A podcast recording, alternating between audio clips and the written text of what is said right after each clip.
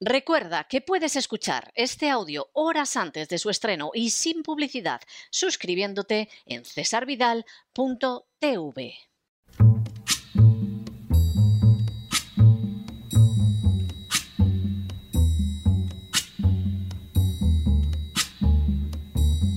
La voz con César Vidal, desde el exilio. When the night has come and the land is dark and the moon is the only light we'll see.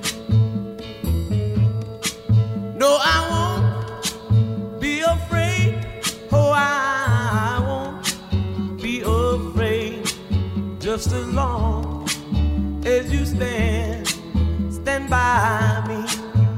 Muy buenos días, muy buenas tardes, muy buenas noches y muy bienvenidos a esta nueva singladura de la voz. Soy César Vidal, hoy es el lunes 14 de febrero de 2022 y me dirijo a los hispanoparlantes de ambos hemisferios, a los situados a uno y otro lado del Atlántico y como siempre lo hago desde el exilio. Corría el año 1863 y más concretamente el día 19 de noviembre, cuando se dio cita en la ciudad de Gettysburg, Pensilvania, una serie de personas que pretendía honrar a los caídos en la batalla que se había librado en ese lugar cuatro meses y medio antes. El discurso principal iba a correr a cargo de Edward Everett, un reconocido diplomático y académico al que se consideraba el mejor orador de la época. Sin embargo, a pesar de que el discurso de Everett duró dos horas y contenía 13.609 palabras, se vio opacado por otro discurso que tan solo se extendió durante un par de minutos y menos de 300 palabras. Ese discurso fue pronunciado por el propio presidente de los Estados Unidos, Abraham Lincoln. Entre las razones para que el discurso de Lincoln quedara como el discurso de Gettysburg y el de Everett se hundiera en el olvido, hay que señalar que el presidente de Estados Unidos, al final de su exposición, definía la democracia con estas palabras. We here highly resolve that this death shall not have died in vain, that this nation, under God, shall have a new birth of freedom and that government of the people, by the people, for the people, shall not perish from the earth.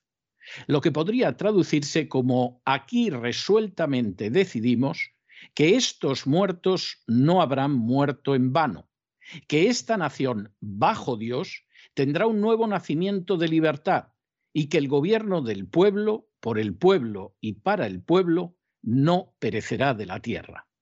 En contra de otras afirmaciones, Lincoln acababa de dar una definición de lo que es la democracia que resulta indiscutible.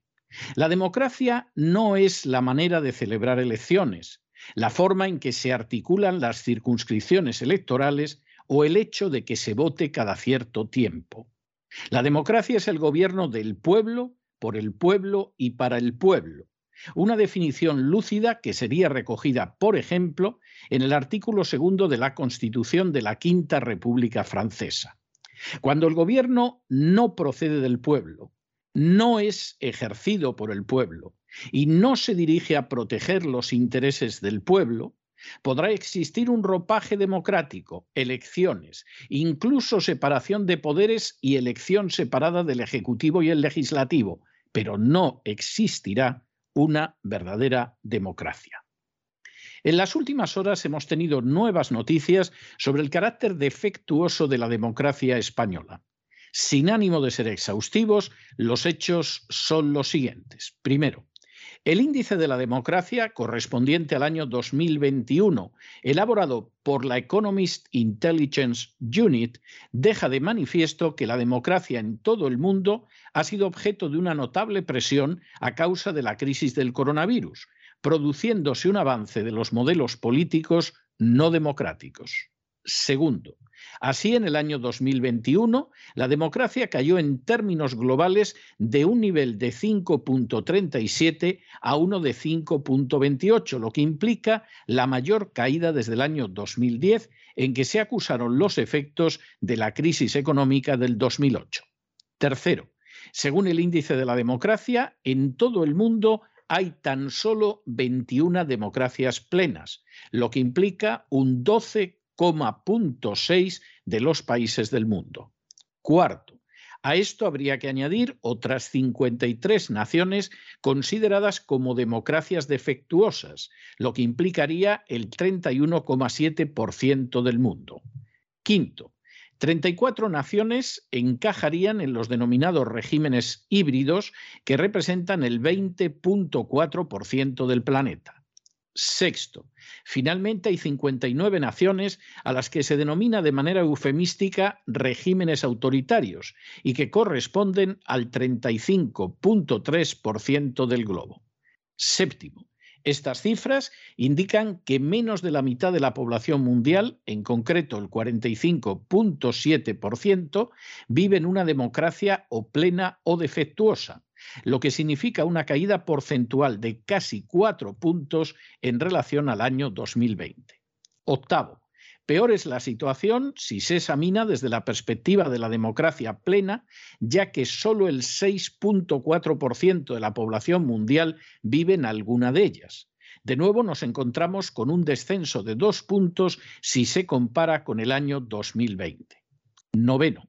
Más de una tercera parte de la población mundial vive ahora bajo lo que el informe denomina eufemísticamente regímenes autoritarios, si bien hay que tener en cuenta que buena parte de esa población reside en la República Popular China.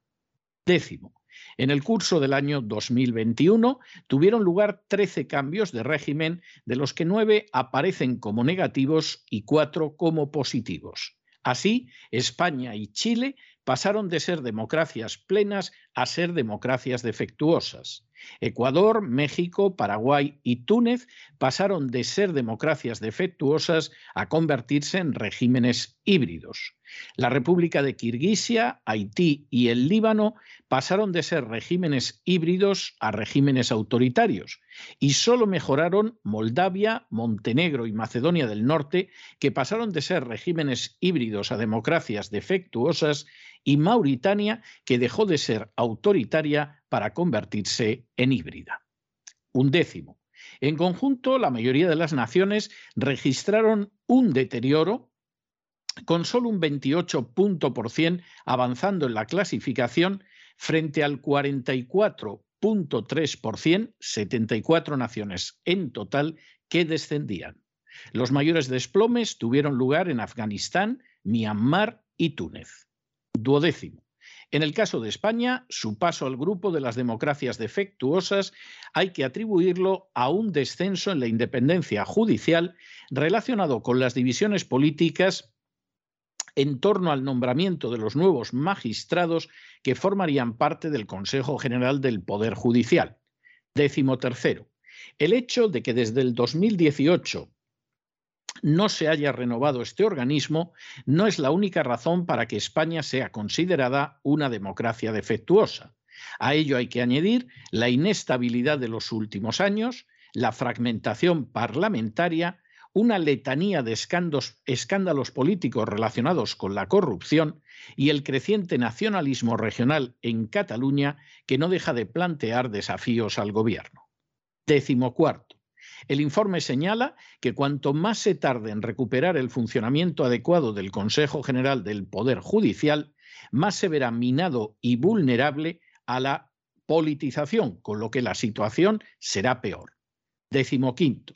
El informe señala también que España se ha visto rebajada en su estimación a causa de la prolongada caída política relacionada con el coronavirus, un fenómeno que ha resultado prácticamente universal.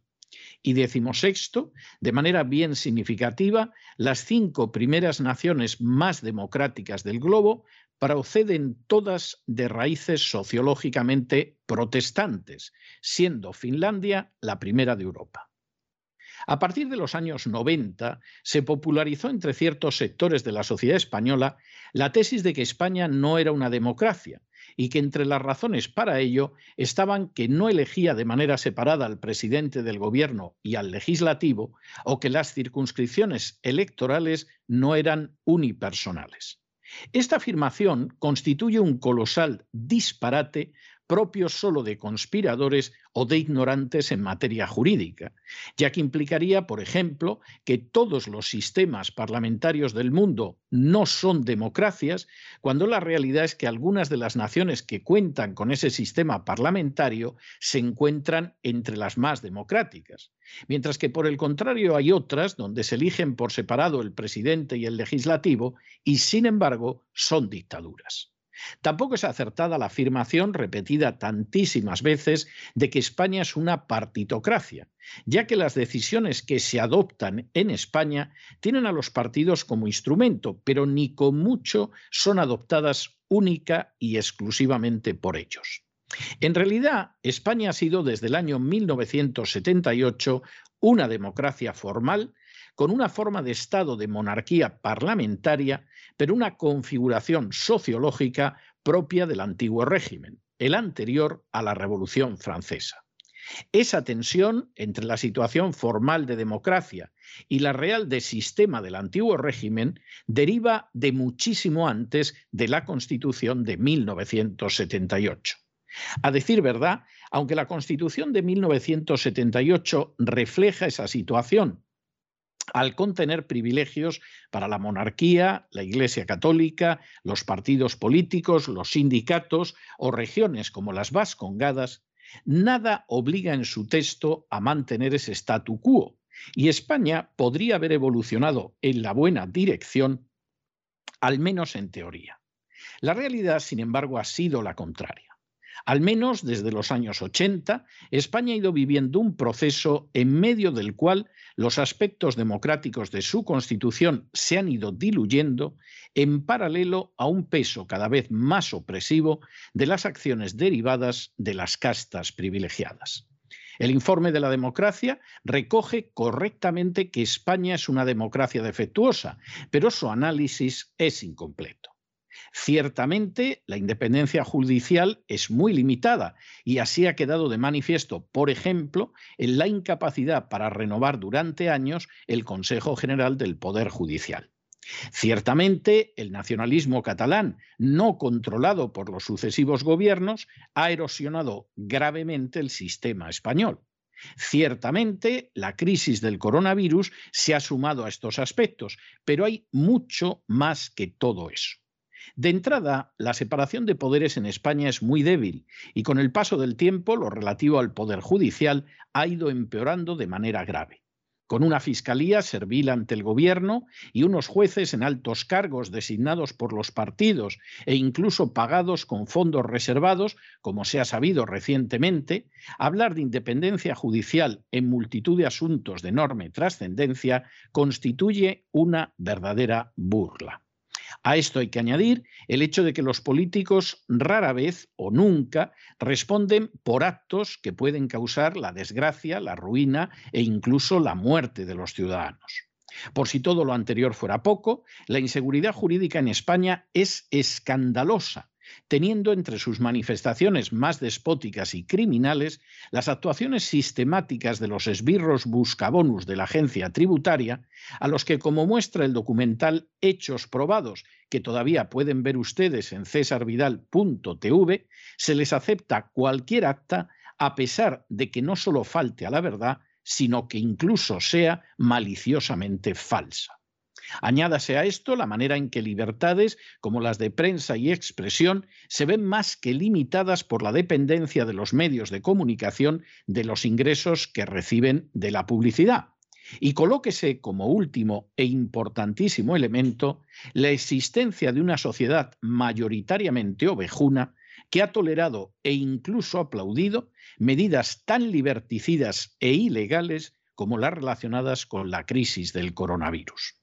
Que sobre este panorama, las fuerzas políticas y sociales, desde el rey hasta abajo, abracen la agenda globalista, no solo nos sorprende, sino que parece la consumación de una degeneración política de siglos. Se mire como se mire, en España no existe un gobierno del pueblo, por el pueblo y para el pueblo, como señalaba Lincoln. En todo caso, el gobierno podrá ser ejercido sobre el pueblo, mediante instancias fácticas y políticas que sustituyen al pueblo y lo engañan y manipulan mediáticamente y para beneficio de las castas privilegiadas y de sus clientelas, pero no del pueblo. Sí, formalmente en España hay una democracia, pero la sociedad y las actuaciones corresponden al antiguo régimen y por lo tanto la democracia no es real. Mientras no cambie esa mentalidad forjada durante siglos por las castas privilegiadas y no se altere la estructura social y el funcionamiento estatal propios del antiguo régimen, España nunca pasará de ser una sociedad cuya democracia es meramente formal y sometida al despotismo del gobernante de turno. Por añadidura, la igualdad ante la ley seguirá brillando por su ausencia, como se puede ver a diario en las acciones de la agencia tributaria, en los tratos de los ciudadanos con la Administración o en las resoluciones judiciales. A decir verdad, estará más cerca de los denominados regímenes híbridos e incluso de los autoritarios que de las democracias plenas. Y lo mismo podría decirse con inmenso dolor de las naciones situadas al sur del Río Grande. A día de hoy, y con un retroceso de las democracias plenas que resulta innegable, solo hay dos caminos ante nosotros. O bien aceptamos pasivamente que los jirones de la democracia vayan desapareciendo hasta que no quede nada, o bien trabajamos para que realmente, como dijo Lincoln, el gobierno del pueblo, por el pueblo y para el pueblo, no perezca de la tierra. Pero no se dejen llevar por el desánimo o la frustración. Y es que a pesar de que los poderosos muchas veces parecen gigantes, es solo porque se les contempla de rodillas, y ya va siendo hora de ponerse en pie. Mientras tanto, en el tiempo que han necesitado ustedes para escuchar este editorial, la deuda pública española ha aumentado en cerca de 7 millones de euros, que no han ido en absoluto a fortalecer la democracia, sino a llenarla todavía más de terribles defectos. Muy buenos días, muy buenas tardes, muy buenas noches. Les ha hablado César Vidal desde el exilio. Que Dios los bendiga.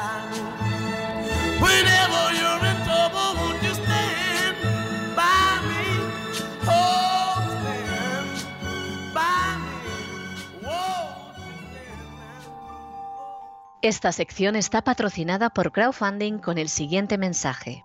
Nuestro Señor Jesucristo, el único Dios verdadero, es misericordioso y nuestro Salvador.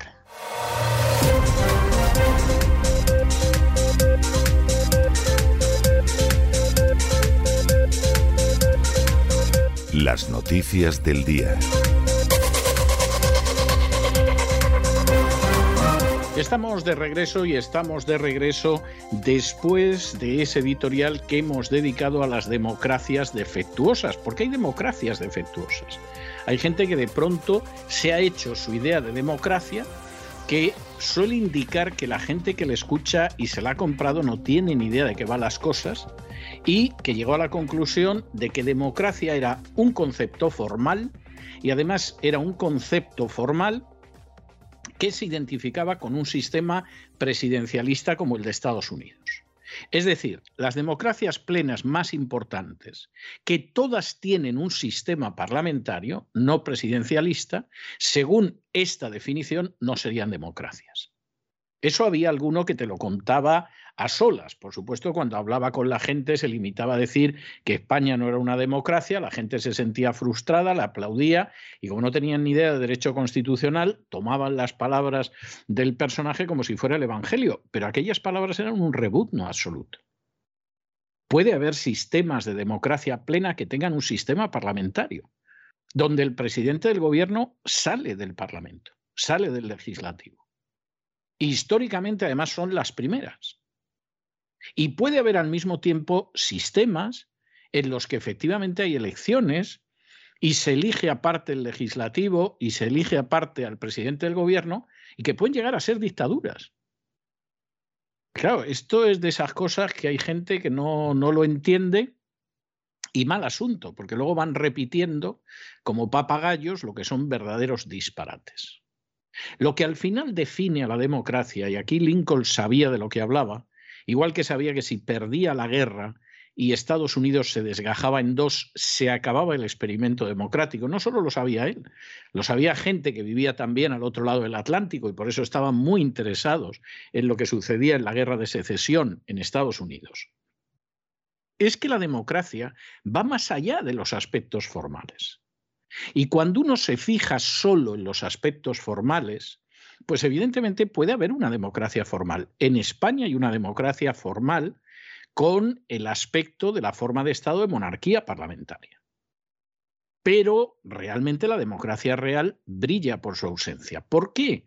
Porque la democracia no se define solo en términos formales. Los términos formales pueden funcionar de maravilla y no haber una democracia. La democracia implica, y de ahí lo genial de la definición de Lincoln, que incluso está incluido en la Constitución de la Quinta República Francesa, el gobierno del pueblo, por el pueblo y para el pueblo. Y si el pueblo, que en griego era el demos, democracia no es nada más que el poder en las manos del pueblo. Si el gobierno no es del pueblo, sino sobre el pueblo, incluso contra el pueblo si el gobierno no es ejercido por el pueblo, sino por gente que son castas privilegiadas aparte, y si el gobierno no se ejerce para el pueblo, sino en favor de esas castas privilegiadas, pues aunque se elija parte al presidente y al parlamento, ahí no hay democracia. Porque la democracia no solo tiene aspectos formales, y por eso las democracias en determinados países nunca funcionan del todo bien, porque la democracia tiene un contenido material. Y esto es lo que a algunas personas les molesta mucho. Estarían encantados con que la democracia quedara reducida a un contenido formal. Verde, amarillo, en fin, lila, pero formal. Pero es que el gobierno del pueblo nunca puede ser solo formal, es también material. Es el gobierno del pueblo por el pueblo y para el pueblo. Y eso en España no existe ni por aproximación. Y al sur del Río Grande, pues iden de lienzo. Y mientras la sociedad no sea una sociedad consciente de lo que significa la democracia y crea que la democracia pues son solamente determinadas medidas formales, nunca puede haber una democracia plena. Con un poco de suerte hay una democracia defectuosa y que no nos den demasiados golpes pero nunca, sin ese contenido material, habrá una democracia plena. De la misma manera que si ustedes se compran un automóvil, lo importante no solo es el aspecto de los cristales, de las ventanillas, no solo es cómo están las ruedas, no solo es la carrocería y el color que tiene, sino que fundamentalmente es el motor que lleva dentro. Y si todo ese aspecto formal que hay fuera es muy hermoso y luego el automóvil no tiene motor, eso no hay manera de que arranque. De manera que cuando algunos han decidido que la democracia era la separación de poderes perfecta, que el legislativo y el ejecutivo se elijan aparte, que además haya circunscripciones individuales, todo eso está muy bien. Pero eso es el chasis de la democracia. Eso es el aspecto exterior. Y si no existe ese motor material y si no existe una sociedad muy concreta, pues esa democracia como mucho llega a defectuosa y a veces se convierte en una burla sangrienta. Esto es importante decirlo, porque claro, al final el terreno donde crece un sistema es enormemente importante y de la misma manera que a nadie se le ocurre intentar sembrar piñas tropicales, palmeras que den piñas, dentro de lo que es roca pelada, de la misma manera, con determinadas sociedades, no esperen ustedes que crezcan determinadas cosas como es la democracia plena. Fíjense ustedes simplemente en las elecciones de Castilla y León que han tenido lugar hace unas horas. Los comentaristas están contando no lo que ha pasado en esas elecciones, sino lo que querían que pasara y que en realidad no ha pasado con nadie, porque los resultados son los resultados que son. Los que querían que ganara el Partido Popular, pues evidentemente lo único que te cuentan es que el Partido Popular ha ganado dos escaños, que los ha ganado, pero te ocultan que el Partido Popular ni tiene mayoría absoluta, ni puede gobernar solo, ha obtenido unos resultados bastante canijos en relación con lo que ha sido su larguísima trayectoria en el poder en Castilla y León, y además ha perdido 60.000 votos en números redondos a pesar de que tenga dos escaños más. Y por supuesto, toda la afirmación es el Partido Popular ha ganado, el Partido Popular ha ganado, y por supuesto no vamos a hablar de las coaliciones a las que va a tener que recurrir para salir adelante, porque eso nos, nos destruye el discurso. Para los que estaban en la historia de la victoria aplastante que iba a tener Vox, Vox ha tenido muy buenos resultados. Pero esos buenos resultados, a fin de cuentas, porque efectivamente pasar de un escaño a 13 bueno, es un estirón fantástico, pero no nos engañemos, son 13 escaños. Y en última instancia no llega al 18% de los votos, tiene un 17,6%. Y con eso no se puede gobernar en solitario. Vamos, intentar convencer al Partido Popular. Entonces, son buenos resultados. La gente de Vox tiene más que legitimidad para felicitarse, pero no nos engañemos. Porque al final aquí lo que ha sucedido es que prácticamente el voto de Ciudadanos se ha pasado a Vox. Es decir, hay un voto por ahí de centro, centro derecha, derecha, que tiene un techo y ese voto que tiene ese techo y que antes iba mayoritariamente a Ciudadanos, pues bueno, con Ciudadanos deshecho, ahora efectivamente pasa a Vox, pero sigue siendo un porcentaje muy pequeño. Con eso no se puede gobernar. Hay que ver si convences al Partido Popular para que acepte una coalición, porque con esos votos es imposible gobernar. Y evidentemente una coalición significa que tienes que pactar, ceder, acordar, etcétera, etcétera. Hombre, los de Ciudadanos se han quedado con un escaño y parece que han triunfado por lo que dicen, pero evidentemente lo de Ciudadanos ha sido un desastre. ¿Qué pasa en el caso de la izquierda? Vamos a ver, la izquierda, el Partido Socialista, ha perdido siete escaños, que se dice pronto, y ha perdido casi 120.000 votos, es decir, casi el doble de los que ha perdido el Partido Popular objetivamente el Partido Socialista ha tenido un resultado peor y este es un elemento claro. Y bueno, ya en el caso de Podemos, pues bueno, Podemos al final ha salido algo mejor, pero bueno, por mucho que le dé al Partido Socialista, no tiene nada que hacer. ¿Cuál es la salida de la situación actual de manera realista? ¿Eh? Y eh, el partido más votado, que es el Partido Popular, ya ha empezado a reunirse con los partidos a ver qué se hace. Pues miren ustedes, solo hay tres salidas. Y por alguna de estas tendrá que tirar y para el Partido Popular son delicadas.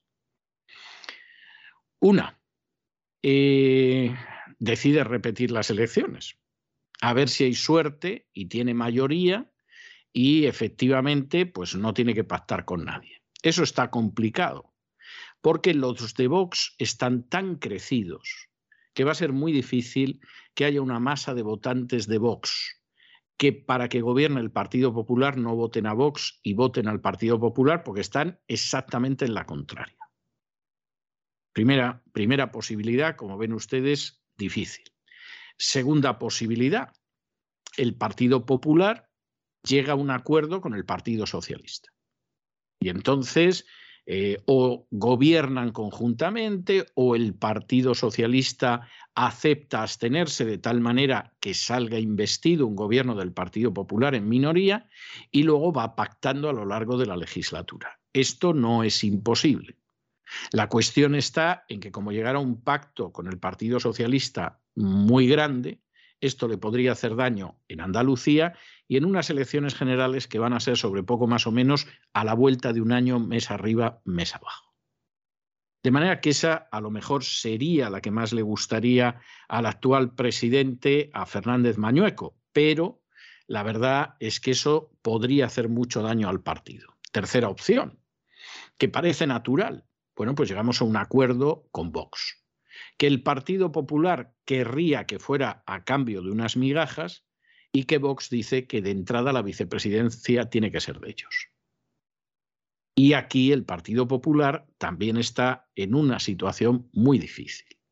Primero, porque eso lo va a utilizar la izquierda para socavar la imagen del Partido Popular y decir que se han convertido en unos fascistas. Y segundo, porque en esa circunstancia ya se pueden ir olvidando de recuperar uno solo de los votos que se ha ido a Vox. Porque efectivamente la gente de Vox va a decir, bueno, los podemos forzar. Y como los vamos a forzar, vamos a seguir votando a Vox. De manera que digamos las cosas con claridad, el Partido Popular ha ganado estas elecciones, ha ganado dos escaños más, pero al final ni ha recuperado los votos que se habían ido a Ciudadanos, ni que se habían ido a Vox, ni cosa parecida. Y por el contrario, Vox ha captado con seguridad algunos de los votos del Partido Popular, tampoco para echar cohetes, pero, pero sí que se ha quedado con votos que antes eran del Partido Popular y desde luego se ha quedado con votos de ciudadanos. No cabe la menor duda. No cabe la menor duda.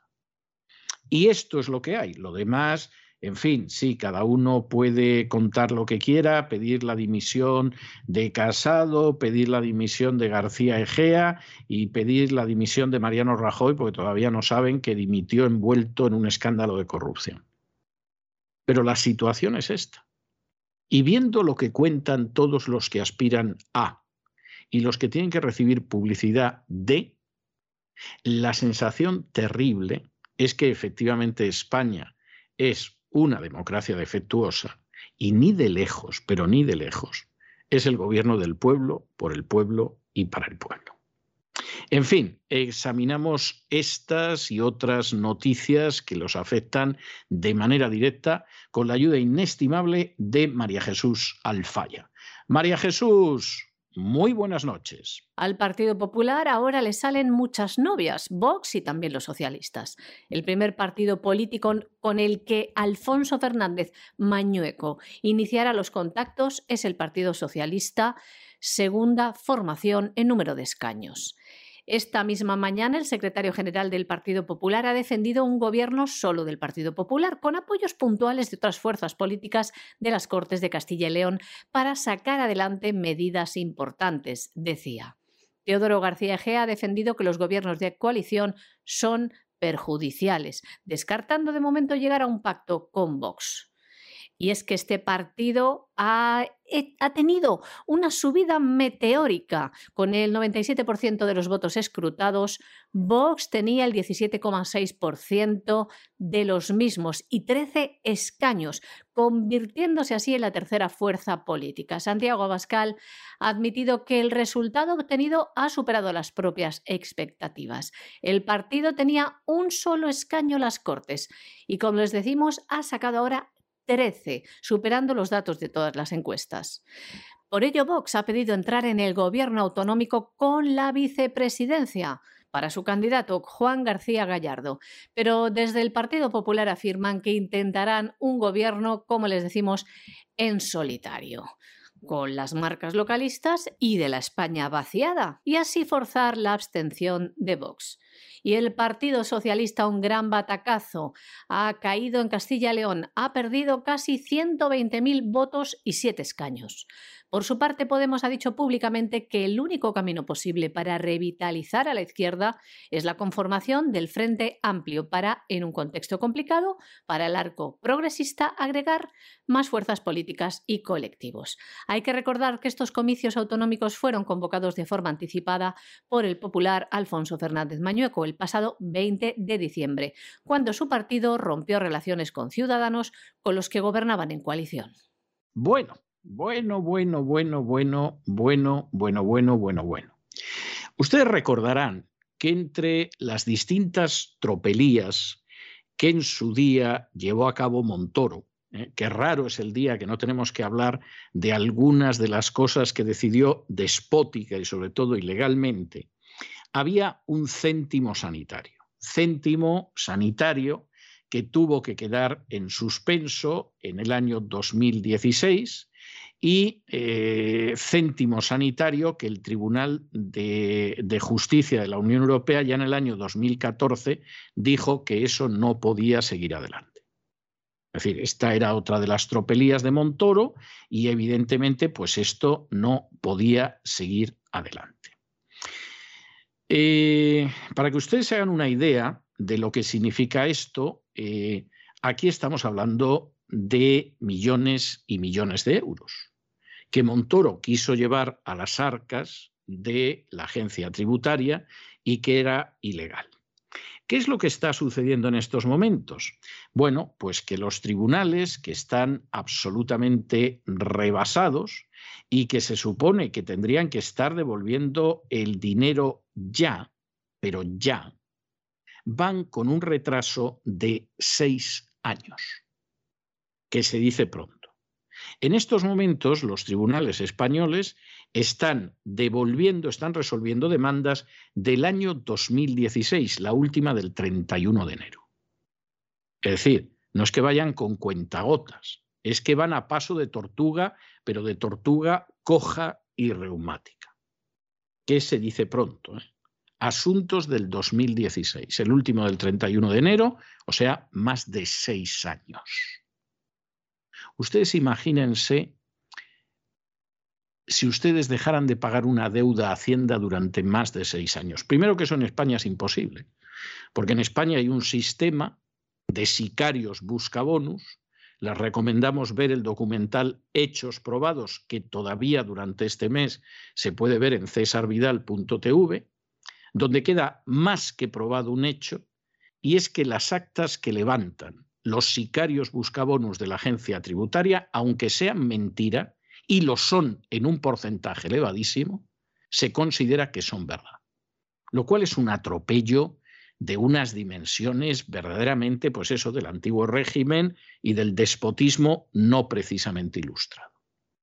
En un momento determinado, después de pleitear un montón, la justicia les da la razón a ustedes. Más del 51% de las causas que llegan a los tribunales, efectivamente, efectivamente, las pierde la agencia tributaria.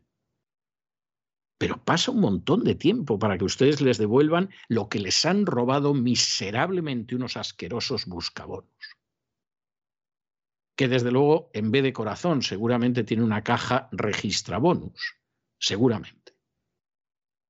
Y esto hace que efectivamente, no, no es que la democracia en España no exista porque resulta que no hay circunscripciones unipersonales, que no es cierto. El Senado se elige así y eso no ha hecho más democrático el régimen español. El problema es que la democracia no solo son formas. Formalmente, bueno, pues España, si no miras lo que hay, puede parecer que formalmente es una democracia y además hasta una democracia plena.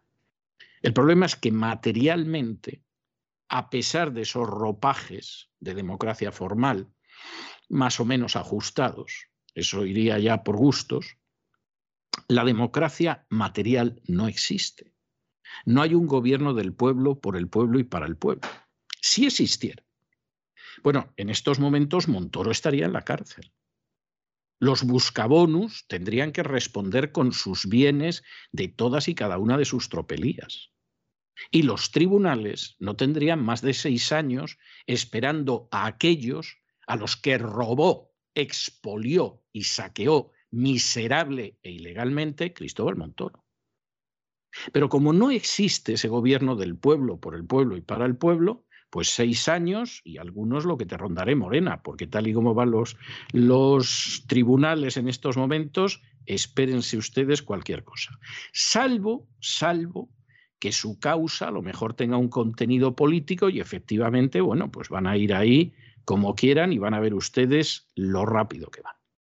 Las reclamaciones presentadas en la Sala Contencioso Administrativo del Tribunal Supremo por el céntimo sanitario pagado por los contribuyentes entre los años 2002 y 2010 se eternizan en los tribunales. El alto tribunal está dando la razón una a una, a cuentagotas, a las demandas por responsabilidad patrimonial del Estado realizada por los ciudadanos, sobre todo transportistas. Estos recursos que mayoritariamente se ganarán, pero que esperan la sentencia definitiva, quedaron en suspenso en junio del año 2016 por la imposibilidad material del tribunal de tramitar de forma regular los 4.000 recursos presentados hasta ese momento, que suponían la mitad de los asuntos pendientes de la sala de lo contencioso. Ahora, siguiendo el orden de registro, la Sala del Alto Tribunal está fallando a favor de los contribuyentes.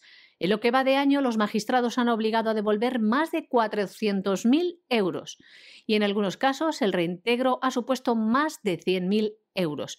Pese a todo, por la sección especial de la sala, la octava, han pasado apenas un centenar de recursos con su fallo, de un total de los 1.400 de los previstos. Ahora se están resolviendo demandas del año 2016, la última del 31 de enero. El popularmente conocido como céntimo sanitario, que ni era céntimo ni era sanitario, fue un impuesto que puso en marcha José María Aznar para grabar las ventas minoristas de determinados hidrocarburos y, en principio, financiar una parte de los gastos de sanidad de las comunidades autónomas. Un tributo que mantuvo José Luis Rodríguez Zapatero, manteniéndose luego la ilegalidad y pese a que el Tribunal de Justicia de la Unión Europea en el año 2014 sentenció que era contrario a derecho, el gobierno de Mariano Rajoy se negó a pagar, a devolver ese dinero robado a los contribuyentes. A estos les amparaba la ley. El Estado tenía responsabilidad patrimonial, pero Rajoy les denegó la opción de reclamar. ¿Por qué? Para evitar, dice, las devoluciones millonarias y que esto no tuviera un impacto y trucase los falseados objetivos de estabilidad. A finales del año 2015, recordamos, el alto tribunal decidía crear una sección específica enmarcada dentro de la sala de lo contencioso administrativo, con una secretaría judicial y seis funcionarios dedicados en exclusiva a este asunto para resolver este aluvión de recursos sobre el céntimo sanitario. La sala decidió invocar el artículo 37.2 de la Ley de Jurisdicción Contencioso Administrativa, que prevé la posibilidad, cuando un tribunal tenga un número elevado de recursos idénticos, de acordar que siga el trámite solo de algunos, los que considere preferentes, también denominados testigos de esta manera, el Tribunal Supremo, en cumplimiento de esa previsión legal, escogió ocho de los citados recursos, dejando en una situación de suspensión a los restantes. Estos ocho asuntos marcaron la pauta para los miles de recursos presentados ante la Sala Tercera. La clave de las nuevas sentencias que se emiten espaciadas y en las que se han estimado los recursos está en la devolución del impuesto a los solicitantes, en virtud del principio de igualdad en la aplicación de la ley. Pero no contemplan intereses distintos de los legales, ni con una fecha anterior a la del día de la presentación de la reclamación por responsabilidad patrimonial que, al igual que se fijó en todas las sentencias antes referidas, constituye la fecha que debe operar como dies quo para el cómputo de tales intereses, como tampoco dicen procede actualizar las cantidades efectivamente abonadas por el tributo conforme al IPC. En las dos primeras sentencias emitidas por el Supremo en febrero del año 2016 se recogían tres bases para fijar las indemnizaciones. Las dos primeras para evitar un enriquecimiento injusto. El tribunal establecía que las indemnizaciones por el céntimo sanitario que debía pagar la Administración General del Estado son la suma en relación a cada perjudicado de todas las cantidades que abonó durante la vigencia de dicho impuesto, como les decimos, que era contrario al derecho a la Unión Europea, un impuesto que entró en vigor en el año 2002. Esas dos resoluciones, de las que fue ponente la magistrada María del Pilar Teso Gamella, estimaba los recursos de Transportes Muñiz y de empresa Freire, que obtuvieron 73.000 y 92.800 euros respectivamente, contra los acuerdos del Consejo de Ministros de febrero del año 2015 que denegaron su reclamación por responsabilidad patrimonial del Estado legislador debido a los daños que les originó la aplicación del impuesto sobre las ventas minoristas de determinados hidrocarburos, el céntimo sanitario. Y nos vamos hasta el año 2014 y recordamos que fue un 27 de febrero cuando el Tribunal de Justicia de la Unión Europea sentenció que este impuesto indirecto sobre el consumo de determinados hidrocarburos, vulgarmente conocido como céntimo sanitario, era incompatible con el derecho de la Unión relativa al régimen general, tenencia, circulación y controles de los productos sujetos a impuestos especiales entre los que están los hidrocarburos. Además, desde instancias europeas en aquel momento se denominaba la gestión del exministro Cristóbal Montoro durante su época al frente de la Hacienda Española como falta de buena fe. Y la propia Comisión Europea también calificaba a Cristóbal Montoro como poco respetuoso con la verdad. A los hechos nos remitimos. Bueno, y nos vamos a Hispanoamérica porque efectivamente ustedes saben que lo contamos además aquí, que López Obrador decidió dar una advertencia a, que las relaciones diplomáticas entre México y España quedaban en suspenso. Ya les avisamos que aunque se hable de la conquista y de Hernán Cortés y de pedir perdón y todo esto, aquí en el fondo había una situación más, más profunda, que esa situación, lo dijo muy claramente, tenía que ver con empresas del terreno energético que son casta privilegiada hasta la médula, es decir, el caso de Iberdrola, el caso de Repsol, etcétera, etcétera. Y en un momento determinado, sin mencionar nada, López Obrador dijo que luego vendrían los bancos.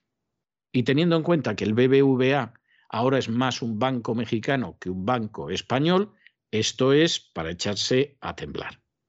O sea, esta, esta es una situación verdaderamente para echarse a temblar. ¿Qué pasa aquí? Pues hombre, que en México hay mucha gente, porque en México hay terminales mediáticas que, que son igual de serviles con el poder que en España. ¿eh? O sea, uno ve lo que dicen y cambias algún nombre y sobre todo les cambias el acento para que no suene español y suene mexicano y te parece que vamos, que estás en Barcelona que estás en Vigo o que estás en Madrid. Y claro, ahí diciendo que bueno, que hay que expropiar además a Iberdrola, Repsol, etcétera. Van en la línea del poder. Pero claro, luego hay gente que vive sobre todo de la relación empresarial y que ha dicho a ver en qué va a acabar esto y a ver si aquí lo que va a terminar sucediendo es que nos van a acabar atizando. Por ejemplo, la Asociación de Emprendedores, Empresarios y Profesionales Destacados Mexicanos en España. Que claro, evidentemente esta gente se quiere llevar bien con el gobierno español, se teme que haya una respuesta y que dentro de la bofetada que se está rifando no se la lleve ni AMLO ni se la lleve Pedro Sánchez, sino que se la acaben llevando ellos encima de que tienen negocios e inversiones, y claro, esta gente, pues inmediatamente lo que ha salido es diciendo que, hombre, la respuesta que tiene España, que tendría que haber sido una respuesta clara diplomáticamente, pues, pues sí, tendría que haberlo sido, pero para eso tendría que haber otro ministro de Asuntos Exteriores y otro cuerpo diplomático distinto del que hay. Donde hay excepciones muy notables, pero donde hay una cantidad de zotes y de vagos que asusta. Claro, el ministro de Asuntos Exteriores, pero ¿y esto por qué? ¿Pero qué hemos hecho? hombre, no, no se puede salir así. No se puede salir así. Yo no sé si Lavrov dará cursos de verano sobre cómo ser un ministro de Asuntos Exteriores y sería recomendable que el chisgarabís que hay de ministro de Asuntos Exteriores en España pues hiciera un cursillo de verano con Lavrov, ¿no? Y, en fin, embajadores españoles y todo lo demás también lo hicieran. Pero evidentemente esto a España le puede salir muy caro. Y que al final sean los empresarios mexicanos en España los que tengan que pedir, oiga, por favor, siéntense a hablar que no sabemos lo que va a suceder, etcétera, etcétera, es grave. Porque esto quien tendría que estarlo haciendo es el gobierno social comunista. Pero como el gobierno social comunista está en otras cosas, en la ideología de género, en la Agenda 2030, etcétera, etcétera, pues, pues claro, la situación es de campeonato. Es terrible. Pero es que no son el gobierno del pueblo por el pueblo y para el pueblo. Ustedes miren al gabinete que hay ahora en España. Podrían haber mirado el de Rajoy exactamente igual. Y vamos, si eso es el gobierno del pueblo por el pueblo y sobre todo para el pueblo, vamos, que venga Buda y lo vea. Empresarios mexicanos residentes en España han pedido hoy tomar en serio las declaraciones que la semana pasada manifestó el presidente de México, Andrés Manuel López Obrador, cuando, recordamos, sugirió llevar a cabo una pausa en las relaciones entre España y México, porque decía durante el último sexenio España se había comportado con México como un país conquistador. Con la connivencia de los gobiernos de los dos países, decía que se había robado a los mexicanos en las operaciones empresariales. Añadimos nosotros también a los españoles. Octavio Isaac Rojas, presidente de la Asociación de Emprendedores, Empresarios y Profesionales Destacados Mexicanos en España, que se llama Mexicanos Aquí, afirman que esta organización echó en falta una respuesta más enterada y propositiva por parte del gobierno español. Y añadían, por mucho que se piense que las declaraciones de Obrador son populistas, se tienen que tomar en serio. Además, pidió crear un espacio de diálogo a diferentes niveles donde estén los responsables de Exteriores y Economía de ambos gobiernos y también los mandatarios. El empresario hispano-mexicano residente en España, Enrique Alcalá, cree también que el presidente del gobierno español, Pedro Sánchez, tendría que haberse pronunciado tras las declaraciones del presidente mexicano. Tanto Rojas como Alcalá consideran que pausar o detener una relación en el ámbito económico comercial es muy difícil, no interesa a nadie. Pero para ambos ello no significa que no se tenga que hacer algo al respecto. Según explican las empresas españolas ya afincadas en México, no sufrirán consecuencias, pero nuevas operaciones sí podrían verse dificultadas. Y daban algún ejemplo. Ahora se puede abrir una oportunidad para el Banco Santander porque Banamex se marcha del país. Podrían, explicaban, absorber esa parte del negocio y también otras oportunidades que no se concreten por esta situación entre España y México. Según los datos de la Cámara Española de Comercio, México cuenta con alrededor de 6.500 empresas con capital español. Además, España es el segundo inversor extranjero en México, con 76.000 millones de dólares acumulados hasta el cierre del tercer trimestre del año 2021. Bueno, y mientras se sigue insistiendo en que Rusia va a invadir Ucrania, cosa que el presidente ucraniano lleva varios días desmintiéndolo casi con lágrimas en los ojos y diciendo que Rusia no los va a invadir y que no se vayan los inversores y que no dejen de comprar bienes inmuebles en Ucrania, etcétera, etcétera. Es decir, eh, al final Zelensky se ha dado cuenta de que se le fue la mano a la hora de presentarse como víctima y esto le puede costar mucho, entre otras cosas, que no lo reelijan, que no sería ninguna desgracia, ni mucho menos.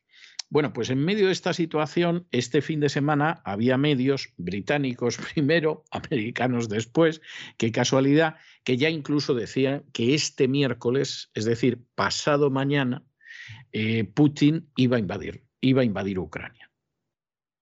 No sabemos de dónde ha salido esto, porque Zelensky está hasta jurando por sus muertos que eso no es así, etcétera, etcétera. Hay gente que no se lo debe creer mucho y entre ellos está Bolsonaro, que va a viajar a Rusia precisamente el miércoles, el día de la invasión de Ucrania, supuestamente.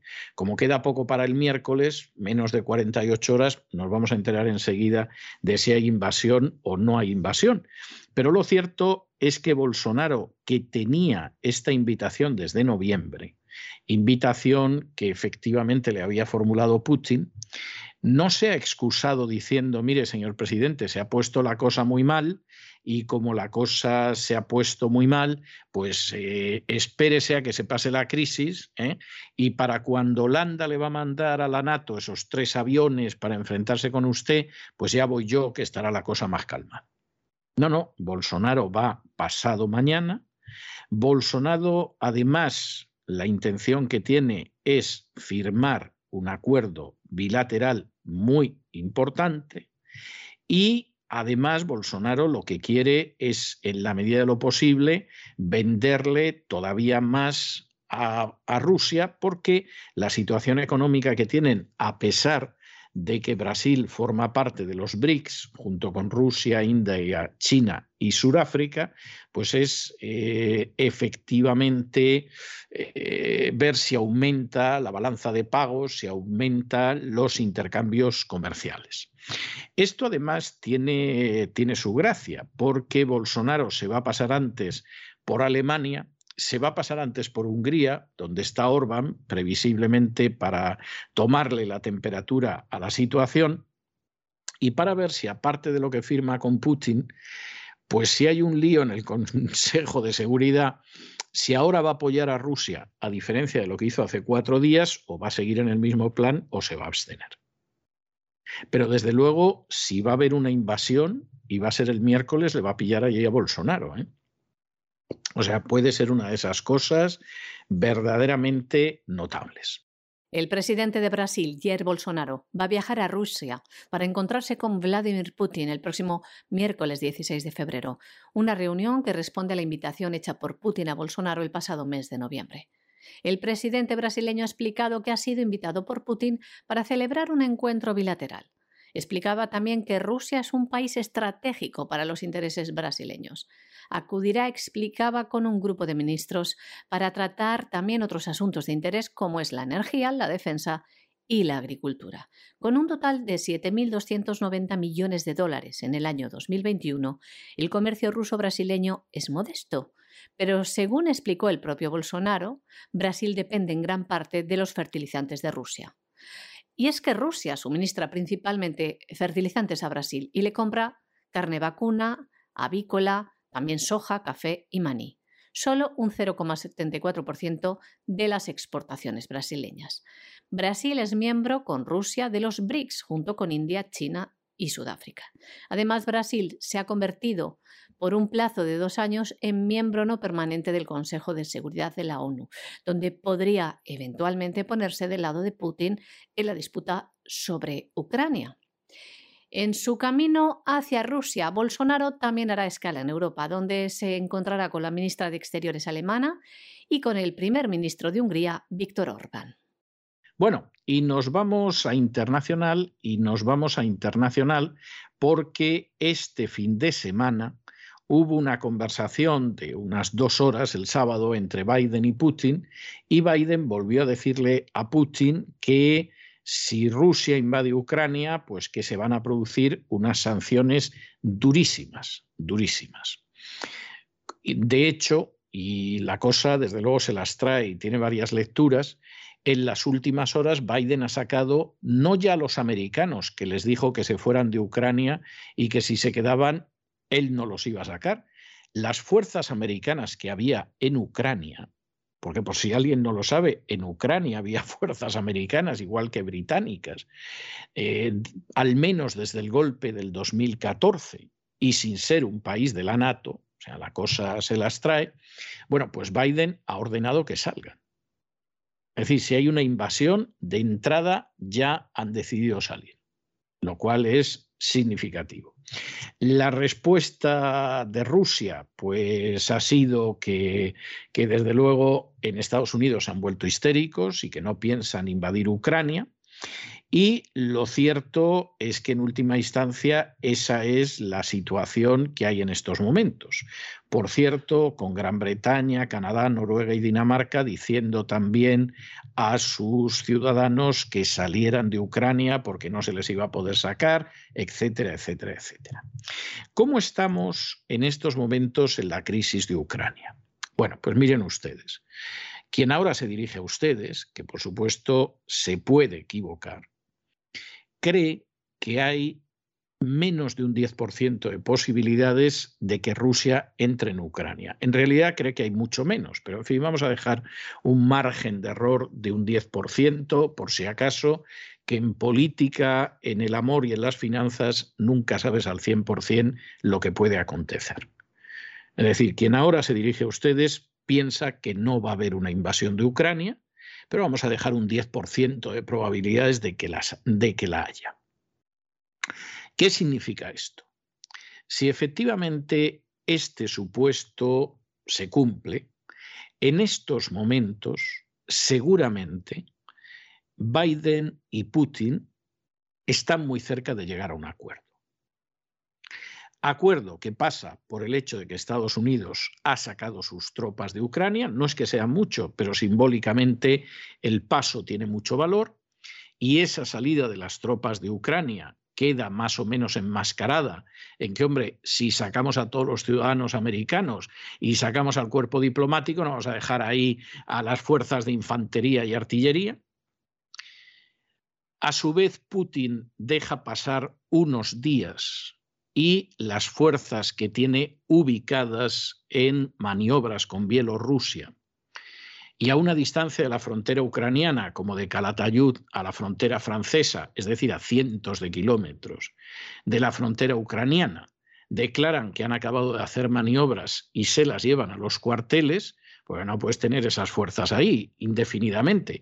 No son 100.000 efectivos, como llevan diciendo los británicos desde el año pasado, son bastante menos pero en cualquier caso te las llevas a los cuarteles, con lo cual no hay nada cerca de Ucrania a uno y otro lado donde haya fuerzas ni de la NATO ni de Rusia, e intentan ver cómo consiguen atar los acuerdos de Minsk, que por supuesto Ucrania no cumple ni a tiros, y sobre todo intentan atar de una manera que ninguno de ellos pierda cara lo que se va a hacer con la NATO. Por ejemplo, una moratoria de 20, 30 años en cuanto a permitir que entren nuevas naciones en la NATO. Cuestión en la que seguramente las dos partes están de acuerdo, tanto Rusia en pedir como Estados Unidos en dar. El problema es que como Estados Unidos ha quebrantado su palabra ya dos veces, Rusia va a querer que eso quede consignado por escrito. Y claro, ahí tenemos el aspecto más espinoso. De manera que primera opción que nosotros vemos, no va a haber en absoluto una invasión. Y lo que va a suceder en última instancia, pues es que eh, se va a ir destensando la situación y punto. Y por supuesto los acuerdos finales, salvo que alguien se los filtre al país, no los vamos a conocer jamás. Opción segunda. Efectivamente, puesto que se ha ido todo el mundo de Ucrania, Zelensky está aterrorizado y todo, Putin enloquece y entra en Ucrania. Que personalmente a quien se dirige a ustedes le parece algo muy disparatado, pero vamos a suponer que es así. Y aquí están los que dicen, bueno, Putin habría caído en la trampa. Aquí sería una trampa como la de Afganistán, que le tendieron los Estados Unidos a la Unión Soviética. Putin habría entrado, a partir de ahí se desencadenan las sanciones es verdad que las sanciones, por mucho que se cacareen, no le van a hacer a Rusia el daño que algunos quisieran, pero sí que se introduce ya una cuña entre Rusia y Europa. Porque claro, el resto de los aliados europeos no les queda más remedio que seguir el carro de las sanciones, etcétera. Ya sabemos que no va a incluir el SWIFT, etcétera, pero Evidentemente algo tienen que hacer y de nuevo Estados Unidos, por lo menos un poco, no los ha llevado a una posición unánime, como dice Biden, pero sí los habría llevado a una posición de tener que seguir a Estados Unidos. Y digamos que a esa opción le damos un 10%. Pero en fin, como supuestamente, según los medios británicos y algunos americanos e incluso alguno español, ya nos han dicho que la invasión va a ser el miércoles, pues vamos a ver lo que pasa. Vamos a ver lo que pasa. Una hora y dos minutos duró la llamada telefónica que mantuvieron el presidente estadounidense Joe Biden con su homólogo ruso. La advertencia de Biden a Putin fue la siguiente. Si bien Estados Unidos sigue abierto a la diplomacia, si Rusia invade Ucrania, los Estados Unidos está abierto a otros escenarios, entre ellos responder con contundencia y de manera severa contra Rusia. También afirmó que una invasión reduciría el prestigio de Rusia en el mundo y produciría un sufrimiento generalizado. Por su parte, Rusia, tras la reunión, ha afirmado que la histeria de Estados Unidos se ha exacerbado. Es que recordamos que los pasados días Estados Unidos incluso ha puesto fecha a la invasión de Ucrania por parte de Rusia un funcionario que no estaba autorizado a hablar públicamente y lo hizo de forma anónima, dijo que Rusia invadiría Ucrania este miércoles. Más tarde, la Casa Blanca subrayó públicamente que Estados Unidos no sabe con certeza si Putin está comprometido con la invasión, y eso que Rusia se harta de repetir que no va a invadir Ucrania. Está la creencia de Estados Unidos de que Rusia invadirá Ucrania, que además el pasado viernes Estados Unidos y también otros presidentes europeos alertaban a sus nacionales y les decían que abandonasen Ucrania inmediatamente, como mucho las próximas 24 o 48 horas. Sin embargo, los funcionarios estadounidenses nuevamente decían que la acumulación de potencia de fuego de Rusia cerca de Ucrania había llegado al punto en que podrían invadir con poca antelación. Hay que decir también que varios aliados de la OTAN, incluidos Gran Bretaña, Canadá, Noruega y Dinamarca, también pidieron a sus ciudadanos que abandonaran Ucrania. Igualmente hizo Nueva Zelanda, un aliado que no pertenece a la OTAN. Y repetimos, Rusia siempre ha negado que planee una acción militar contra su vecino. El Kremlin, tras la llamada de Putin con el presidente Macron, se refirió a especulaciones provocativas sobre una invasión rusa supuestamente planificada de Ucrania. Putin también se quejó en la llamada de que Estados Unidos y la OTAN no habían respondido satisfactoriamente a las demandas rusas de que se prohibiera a Ucrania unirse a la alianza militar y que la OTAN retirase las fuerzas de Europa del Este. Biden ha dicho que el ejército estadounidense no entrará en guerra en Ucrania, pero prometió severas sanciones económicas contra Moscú. Anthony Blinken, secretario de Estado de los Estados Unidos, le dijo a su homólogo ruso el sábado que una mayor agresión rusa se enfrentaría con una respuesta transatlántica resuelta, masiva y unida. Así de contundente fue. El sábado hubo también mucha tensión entre Estados Unidos y Rusia, cuando el Ministerio de Defensa convocó al agregado militar de la Embajada de Estados Unidos después de que dijo que la Armada detectó un submarino estadounidense en aguas rusas cerca de las Islas Kuriles en el Pacífico.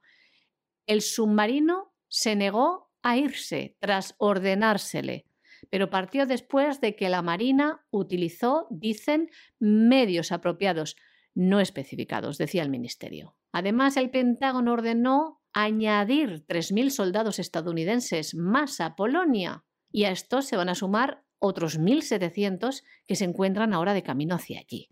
El ejército de Estados Unidos también está trasladando 1.000 soldados de Alemania a Rumanía. Solo unas horas antes de la llamada entre Biden y Putin, el gobierno de Estados Unidos ordenó la salida de Ucrania a 160 miembros de la Guardia Nacional de Florida. Por su parte, Vladimir Putin, antes de hablar con Biden, mantuvo una llamada telefónica con el presidente francés, Emmanuel Macron. Bueno, y esta noticia que viene ahora no cambia las cosas, pero es de lo último que le apetece a Biden en un año electoral. Eh, la Casa Blanca está intentando hacer todo lo posible para que no se autorice la publicación de un informe que analiza el equipo de sistemas de votación Dominion en el estado de Georgia o de Georgia, si ustedes lo prefieren. Ustedes recordarán, los que siguieran las elecciones americanas y el escrutinio de los votos, y sobre todo no se dejarán guiar por YouTube que decidió que Biden era el presidente electo y que censuraba a los que dijeran que no, o los medios españoles, etcétera, etcétera. Ustedes saben que durante semanas se insistió en el hecho de que había habido un fraude electoral. Corregir este fraude electoral fue algo que se acabó el 6 de enero del 2021 en una operación en la que cada vez está más claro que había gente de inteligencia y en una operación en la que en un momento determinado el presidente Trump se dio cuenta de que había caído en la trampa y aquello no tenía marcha atrás. Y no hay que ver nada más que su cara diciendo a sus seguidores que eran gente de orden, etcétera, que se fueran a su casa, etcétera, porque la cara de Trump es he caído en la trampa totalmente y aquí se acabó y Biden va a ser presidente esto no tiene más vuelta de hoja.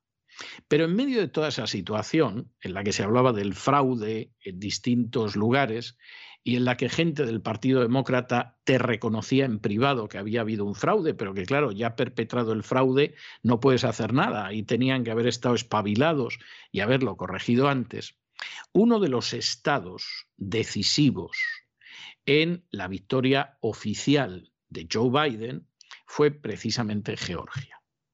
Y es uno de los estados en que se insistió más en que había habido un fraude electoral que había ayudado para ello el sistema de votación de dominio. ¿Qué es lo que aparece en el informe pericial del sistema de votación?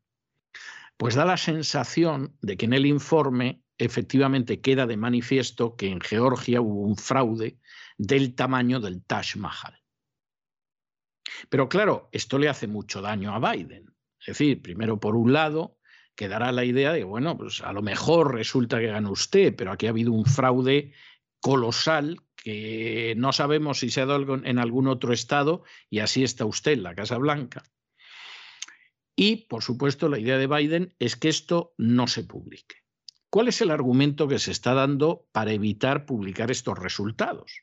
Porque si efectivamente los resultados lo que dicen es que el sistema de Dominion es limpísimo, no da lugar al fraude, no hay ninguna duda sobre la limpieza de la victoria electoral de Biden, pues no le entra a nadie en la cabeza que la Casa Blanca no quiera que se publique. O sea, el informe forzosamente tiene que decir que aquí hay un fraude colosal. Porque de lo contrario no tiene ningún sentido que la Casa Blanca quiera impedir su publicación, es que es de sentido común. Ustedes plantéense que un detective ha realizado un trabajo de investigación para determinar si usted está engañando a su mujer o no. Y cuando está el trabajo, usted dice, mejor que no lo lea mi mujer, que no es el momento adecuado. pues eso apesta a que usted está engañando a su mujer miserablemente y que ahora tiene un miedo, pero vamos, espantoso a que se sepa que usted engañaba a su mujer.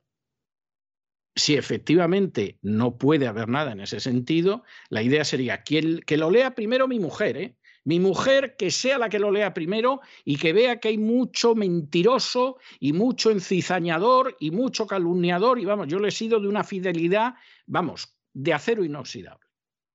Primera cuestión. ¿Y qué hacemos para impedir para lograr que el juez impida que se vea ese estudio. Bueno, el argumento es pasmoso. Como estamos en año electoral, y puede ser, puede ser que el sistema de votación Dominion permita alteraciones, no lo publiquemos este año. No sea que si permite fraudes electorales, haya gente que se entera, que se entere de cómo se hace el fraude y lo haga en este año electoral. Y tú dices, pero bueno, ¿qué excusa es esta? O sea, ¿me está usted reconociendo que es posible que hayan perpetrado un fraude electoral que le habría beneficiado a Joe Biden? Y para que la gente no lo sepa, en este año que hay elecciones de midterm y que los demócratas, al menos en teoría, podrían perder el Congreso y la Casa Blanca, usted pretende que, que lo que hagamos es que no se sepa por si la gente aprende cómo hacer el fraude. Bueno, bueno, bueno, bueno, bueno. Esto es algo ya que supera cualquier cosa. Vamos a ver en qué queda, porque a lo mejor el juez considera que ese es un argumento de peso. A ver si la gente se va a enterar de cómo se hace el fraude y fíjense en un año electoral, etcétera. Pero esto apesta. Apesta porque primero parece que el sistema de votación dominio es tercermundista por decir poco. Si es que no algo peor, porque ser tercermundista en sí no necesariamente es negativo. Y segundo, el que llegó a la Casa Blanca, pues es para seguir abrigando dudas de que llegó de forma legítima. Y tercero, hay elecciones este año de midterm a final de año. Y con el desagrado popular que es creciente prácticamente de día en día, en relación con Joe Biden, pues los demócratas se pueden llevar la costalada. Si encima parece que hubo un fraude electoral y en un estado como Georgia, no les quiero ni contar. Altos funcionarios de una agencia federal de seguridad cibernética de los Estados Unidos están instando a un juez a no autorizar la publicación de un informe que analiza el equipo Dominion Voting Systems en Georgia argumentan que de hacerlo podría ayudar a los piratas informáticos que intentan socavar la seguridad electoral. La Agencia de Seguridad de Infraestructura y Ciberseguridad de siglas CISA recibió recientemente una copia no editada del informe, que fue preparada por Alex Halderman, director del Centro de Seguridad Informática y Sociedad de la Universidad de Michigan. Según el gobierno, el informe analiza las vulnerabilidades potenciales en los dispositivos de marcado de papeletas Dominion y Matchcast X o dispositivos de votación electrónica.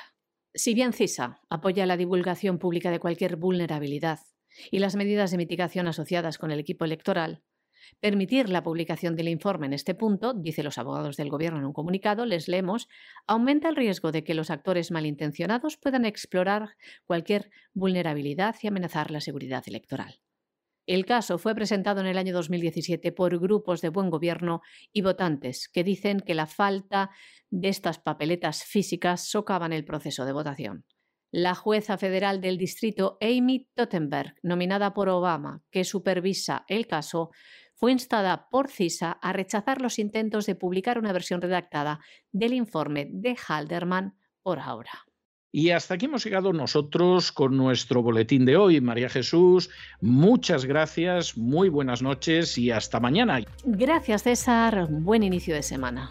Y ustedes no se vayan, no se vayan porque vamos a regresar enseguida con el Despegamos y en compañía de don Lorenzo Ramírez vamos a sobrevolar la actualidad económica mundial y nacional.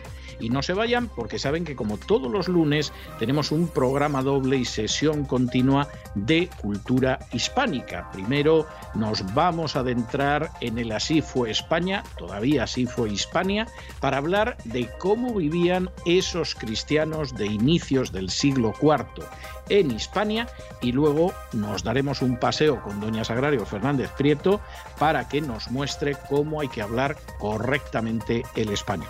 De manera que no se vayan, que regresamos enseguida.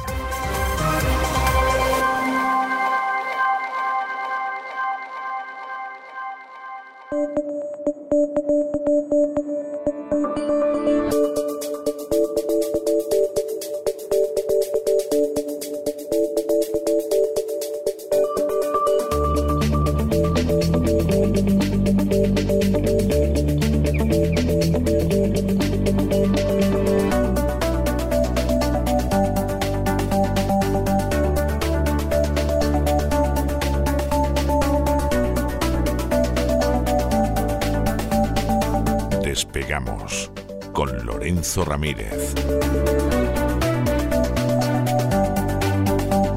Corremos raudos y veloces hacia nuestro avión, atravesamos el umbral, nos tiramos en plancha sobre los asientos, nos abrochamos los cinturones,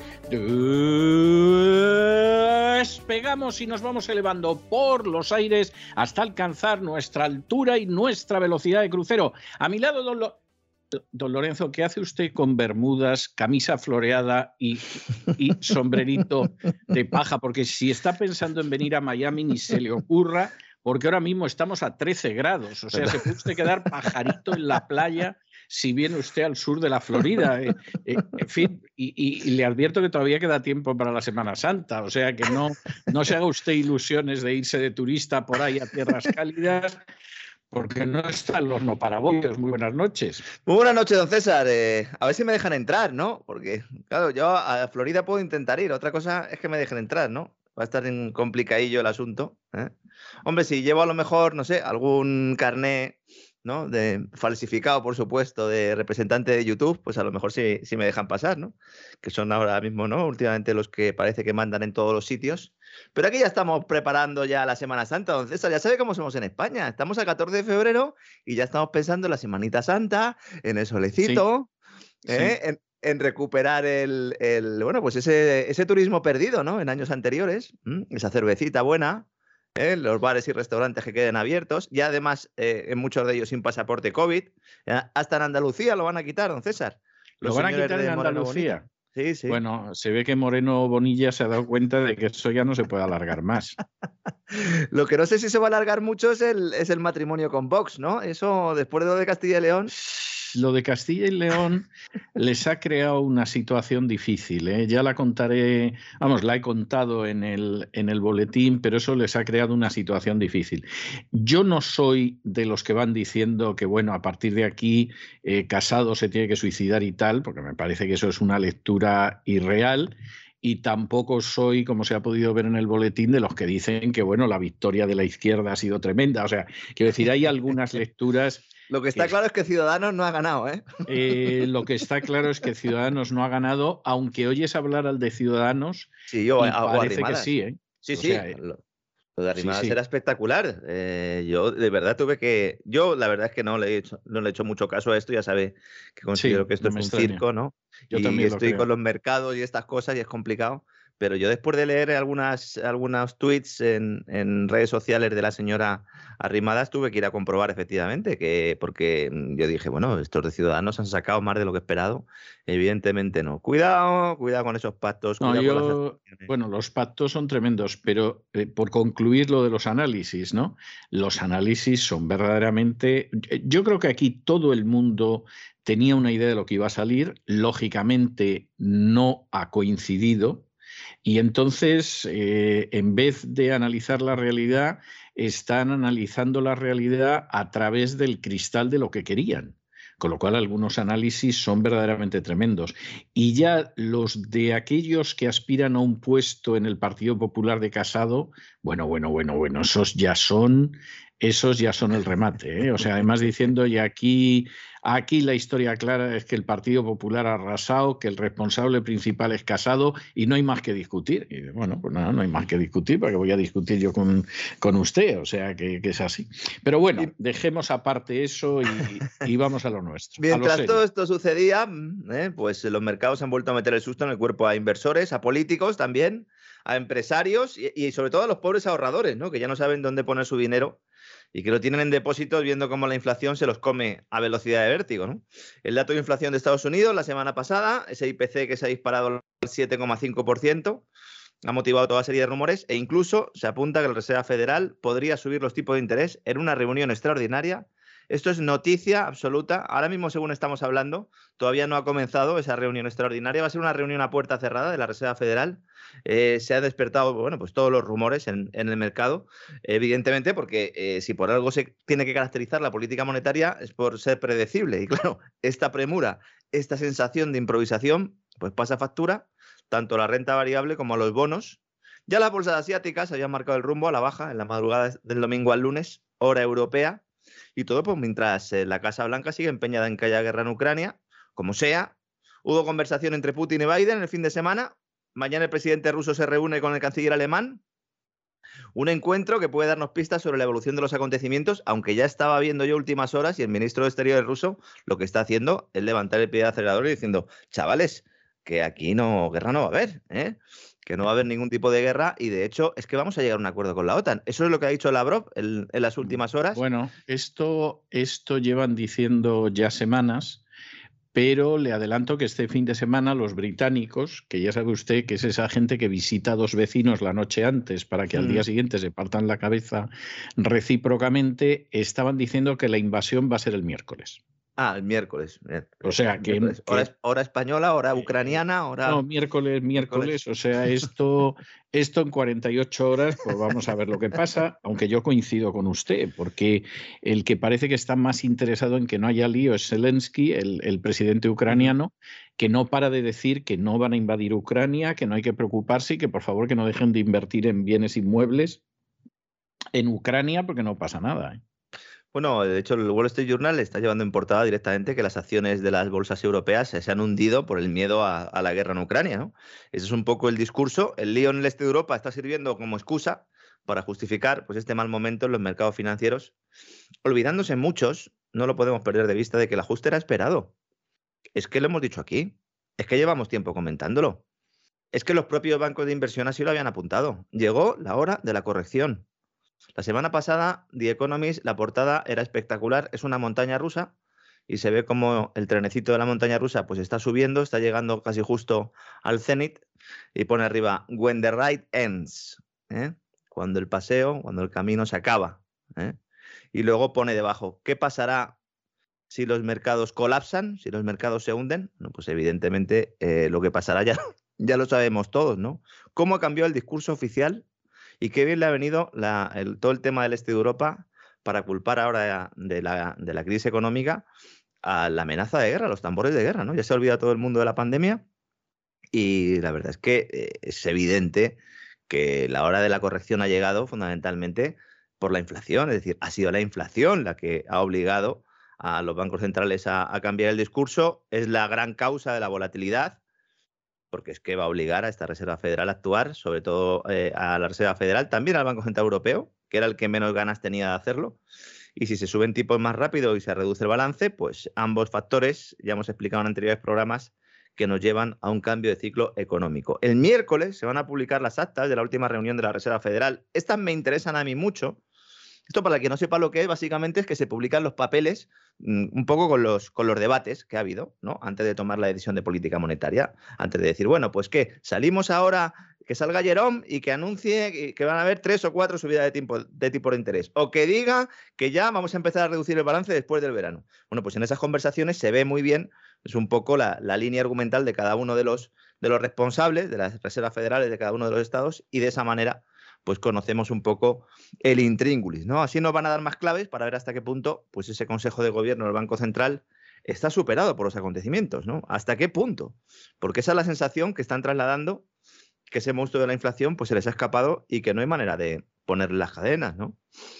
Esta mañana estaba leyendo un informe de los analistas de Danske Bank que ya están apuntando a una subida de tipos de interés de 200 puntos básicos, es decir, de lo que sería un 2%, mm, situándola en lugar del 0, 0,25 como está ahora, los tipos de interés en el 2, 2,25% para final de este año. Mm, para final de este año. Hay que recordar que hace unos meses se, planteaba la posibilidad de que los tipos de interés en Estados Unidos, los de referencia la Reserva Federal, llegaran al 2, 2,25 el año que viene. Y ahora estamos hablando de finales de este año. Por eso la reunión de emergencia de hoy tiene mucho sentido. La verdad es que en principio no se van a tocar los tipos de interés de referencia, sino otros, los, de anticipo y de descuento. No voy a volver a la gente muy loca. Con, esto es un tipo de segunda ventanilla que normalmente pues, penaliza a quien toma préstamos de la Reserva Federal.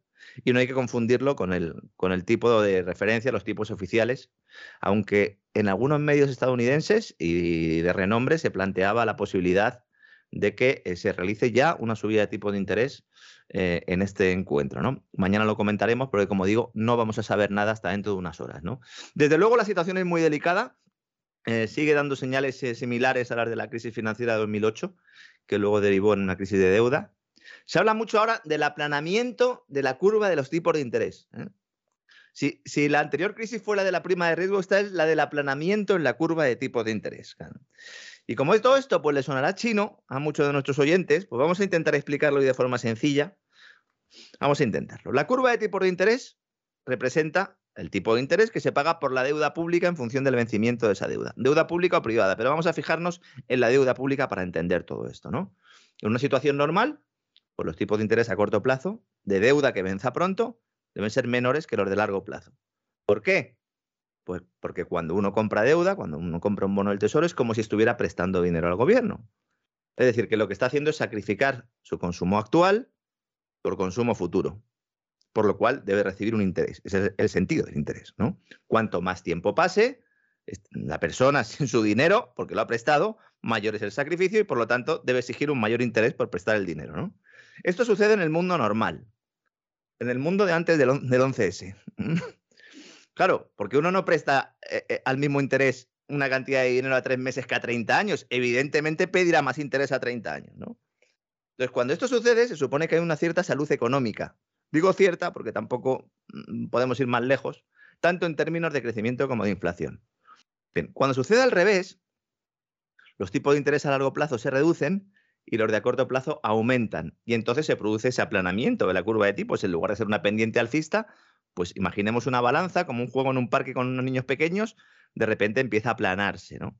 Y esto es un síntoma de que las perspectivas económicas empeoran, llegando incluso a producirse el fenómeno de que no solo se vaya aplanando la curva, sino que se invierta. En ese punto estamos ahora. Camino de eso estamos ahora. En esa situación es más caro endeudarse o prestar a corto plazo que hacerlo a largo plazo. Y este fenómeno se ve impulsado precisamente porque es la deuda a corto plazo la que se ve más afectada. ¿Por qué? Por las decisiones de los bancos centrales. Y entonces ya cerramos el circulito que empezamos antes. Si hay mucha inflación, el Banco Central debe actuar subiendo tipo de interés. Y el mercado reacciona descontándolo. A lo mejor hay una sobrereacción, ¿eh? A lo mejor el mercado, en realidad el mercado, los agentes económicos, piensan que la subida de tipos de interés van a ser muy superiores a las que luego realmente sean. En todo caso, esto es un fallo de política monetaria. Mm, pues no me haría yo muchas ilusiones. ¿eh? Claro, aquí el tema es, eh, si se provoca una recesión, hay que volver a bajar tipos de interés. Claro. Entonces, ¿qué está diciéndonos esta curva de tipos? Nos dice, bueno, ahora mismo van a estar altos, pero luego van a bajar. ¿Van a bajar por qué? ¿Porque va a haber menos crecimiento económico? ¿Porque va a haber una recesión y la Reserva Federal va a tener que volverlos a, bajar otra vez? Cuando digo la Reserva Federal, digo el Banco Central Europeo o el Banco de Inglaterra o el que sea, ¿no? Sí. Entonces, esto es un fallo de política monetaria, es decir, se ha tardado tanto en actuar para frenar la locomotora dopada con barra libre de liquidez que ahora hay que actuar y cuando esto sucede, hay recesión a la vista. Estamos hablando de que Estados Unidos está creciendo como un tiro y que el mercado está empezando a, descortar, a descontar recesión para en los próximos trimestres. ¿eh? Es decir, se puede pasar de una situación de sobrecalentamiento a una situación de recesión muy rápidamente. Insisto, por un fallo de política monetaria. Es un fallo de los burócratas que han estado tanto tiempo no, no sería la primera vez, no sería la primera vez, don Lorenzo. siempre es un fallo del burócrata. Por eso digo. Siempre, el ciclo económico se, se provoca siempre así. El problema es que hasta ahora las economías, normalmente cuando se sobrecalentaban un poco, es decir, cuando los tipos cuando la inflación subía por encima del 2% y se iba al 3, al 4, al 5, se intervenía. Ahora no, no se ha intervenido. ¿Por qué? Porque estábamos en un hundimiento económico ya previo al, COVID la excusa del COVID está muy bien y le ha venido muy bien a mucha gente, pero no, básicamente porque esa política monetaria de barra libre de liquidez había perdido sus efectos. Como el que toma muchas medicinas y llega un momento en el que cuando las necesita, pues ya no le hacen efecto. El tema del antibiótico, ¿no? Los famosos antibióticos, ¿no? Pues esto es algo así. Pues bien, ni cuatro meses después del primer terremoto vivido el 28 de octubre pasado, cuando la curva de tipos se aplanó 12 puntos en un solo día, el pasado jueves, el diferencial cayó 16 puntos básicos en un solo día. Esto no pasa desde 2008-2011. Sí, sí, sí. Y esto es un indicador que ha hecho que prácticamente todos los inversores profesionales estén eh, con el botón de venta, venta, venta. Y por eso cae la bolsa, no cae por Ucrania. Aunque Ucrania viene muy bien para desviar la atención de la gente. ¿eh? Eso es, es perfecto desde ese punto de vista. Hemos pasado de estar todo el día hablando del COVID a estar todo el día hablando de Ucrania. Y luego, cuando lo de Ucrania pase, pues no sé, será la emergencia climática o cualquier otro factor. O Taiwán, en fin, lo, que, lo que sea, lo que sea. Hay un artículo muy bueno, en, hay, un, hay un portal, eh, bueno, un periódico en internet, eh, se llama, en lugar de Invertia, como el, famoso portal de noticias financieras, se llama Investia. Y tiene a eh, grandes analistas escribiendo ahí. Y aunque es bastante técnico, pero recomiendo a todo el mundo que le interese esto, que sigan a un señor que se llama Hugo Ferrer, que tiene un artículo muy bueno contando lo de la curva, lo de, la curva de tipos invertida. Y que básicamente pues, plantea un poco las líneas que estaba comentando yo aquí. Y él recuerda, y esto es importante decirlo, que no es un oráculo mágico que sepa el futuro, eh, eh, esta curva de tipos, pero es lo que más se le parece. Y por eso está considerada la madre de todos los indicadores adelantados. Entonces, históricamente, desde que se produce ese fenómeno, que se invierte esa curva de tipos, hasta que el mercado estoy hablando de Wall Street, hace techo, pasan unos 10 meses. Aunque ahí, mm, evidentemente, hay una variabilidad ahí, ¿no? En opinión de todos los analistas, de toda la gente que sabe de esto, este ciclo va a ir más rápido. Y hay probabilidades de que si se invierte la curva del techo de ese mercado sea antes, ¿no? Podríamos estar ante uno de los ciclos alcistas más cortos de la historia. Esto es importante tenerlo en cuenta.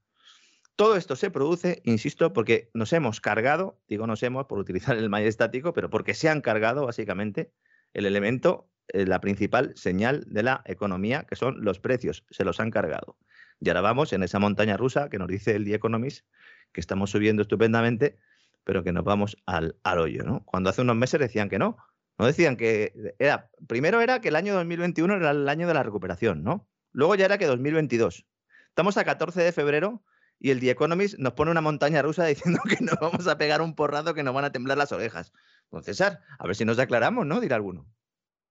Sí, sí, parece Ucrania, ¿eh? lo que usted está contando, que lo mismo la invaden, que, que llegan a un acuerdo, que Zelensky se pone de rodillas y dice, por amor de Dios, que no va a haber invasión, que no os vayáis, que no os vayáis. O sea, esto es todo así. ¿eh?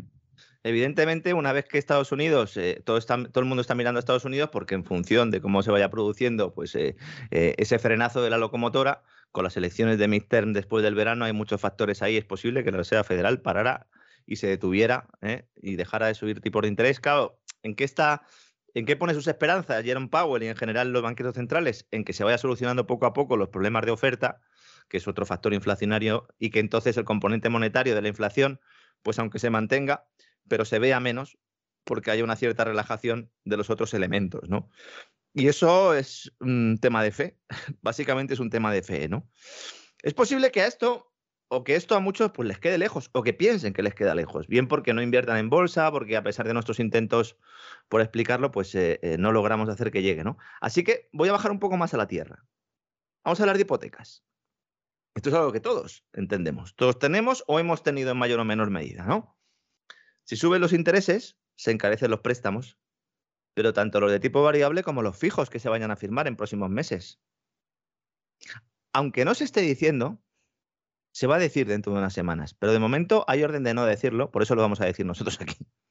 Los bancos ya tienen órdenes para ir encareciendo las nuevas hipotecas. Poco a poco. Pues acaba de dar usted una alegría a buena parte de nuestros oyentes, ¿eh? Me estoy refiriendo a las nuevas que se firmen. Sí, la, sí, de, tipo variable. Sí, los de tipo variable, los que tenemos una hipoteca de tipo variable, entre los cuales me incluyo, pues vamos a ir viendo cómo va a ir subiendo ¿eh? ese tipo variable. Se ha acabado la guerra hipotecaria de precios a la baja. Se ha terminado. Tanto en Estados Unidos como en Europa. Sobre todo después de que Lagarde pues ya no descarte subir tipos en la eurozona este año. Esta mañana leí un analista de Next eh, Step Finance, Víctor Álvaro González, eh, que planteaba que incluso se podían subir en el, tercer trimestre de, de, este año los tipos en Europa. Yo sigo sin verlo, pero don César, yo es que ya eh, ya solo me puedo, agarrar al dato. Ya las previsiones son muy complicadas y en política monetaria aún más. ¿no? De momento, el Euribor ya está reflejando esto. Una tendencia alcista desde que se reunió el Consejo de Gobierno del Banco Central Europeo ha subido de forma espectacular. Sigue en terreno negativo, pero ha pasado del entorno del menos 0,5 al entorno del menos 0,3. Es decir, cuidado, porque seguramente podamos acabar el año en, en, si no en positivo, pero ir rozando, ¿no? Desde los departamentos de comunicación de los bancos, y sé que nos escuchan, así que, bueno, pues sabrán perfectamente lo que estamos hablando, al menos en España, se está intentando marear al personal, diciendo que su estrategia hipotecaria no ha variado, pero esto es falso. Les puedo confirmar que los bancos ya trabajan en una subida de intereses. Está hablando de un alza de 20 puntos básicos durante este año, seguramente sea más del doble, que puede provocar que muchos aceleren sus compras de vivienda para evitar este encarecimiento de crédito. Lo cual inflará aún más la burbuja para luego desinflarse o pincharse, que es lo que sucede siempre. Siempre que se produce una subida de tipos tras años de barra libre de liquidez. Ojo con la morosidad bancaria que no se está hablando nada de la morosidad bancaria, que es verdad que un escenario alcista de tipo de interés le viene bien a los bancos, porque al fin y al cabo los bancos ganan dinero cuando suben los tipos de interés. Pero si suben los tipos de interés y la gente deja de pagar sus créditos, pues entonces la morosidad sube.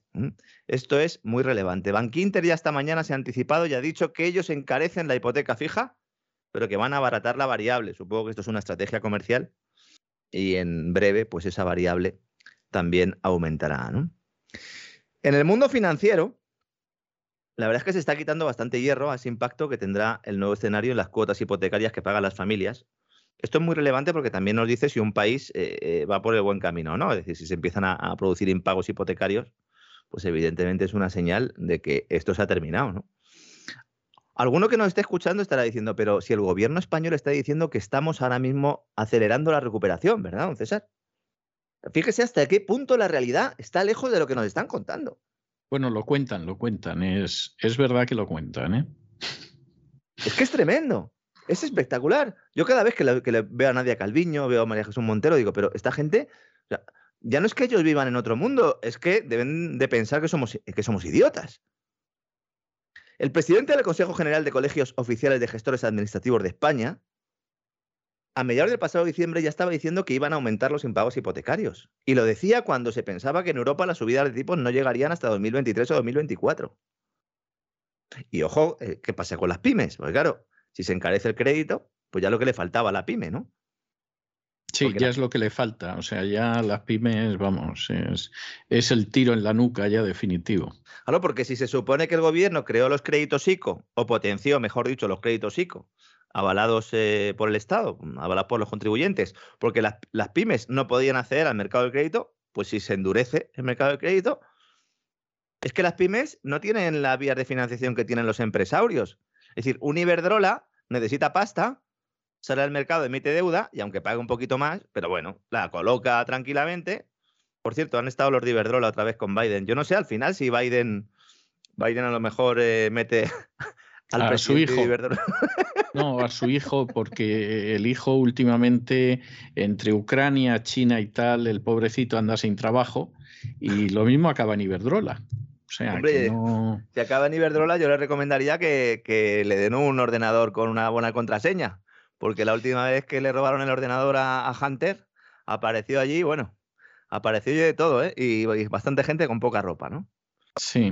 Bueno, no sería la primera vez, la verdad es que no sería la primera vez que, que, deciden en un momento determinado hacer negocios vascos corruptos con, con americanos corruptos. ¿eh? O sea, esto tiene una larga tradición histórica y vamos, no, no sería nada más que llover sobre mojado, aunque fuera el sirimiri.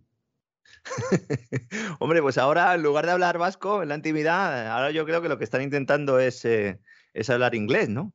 La verdad es que los titulares de algunos medios de comunicación. Es que con el vasco no, no llegas ni a Fuenterrabía o Ondarribia, si alguno se pone cabezón. La verdad es que uno ve, ve algunos titulares en medios de comunicación haciendo referencia a, a, esa, bueno, pues esa cercanía entre, o supuesta cercanía entre la Casa Blanca y Iberdrola, y, y, y, la verdad es que da un poco de vergüenza ajena, ¿no? Titulares en España del tipo de Biden se sienta con Iberdrola para hablar de energía. Ya, lo que eh... pasa es que Iberdrola pone publicidad. O sea que, que, o sea, en estos momentos Iberdrola llega y le dice a la radio, a la televisión, a, a, la prensa escrita, pues pongan ustedes que vamos, Biden fue el que sirvió el café mientras hablábamos lo de Iberdrola y lo ponen.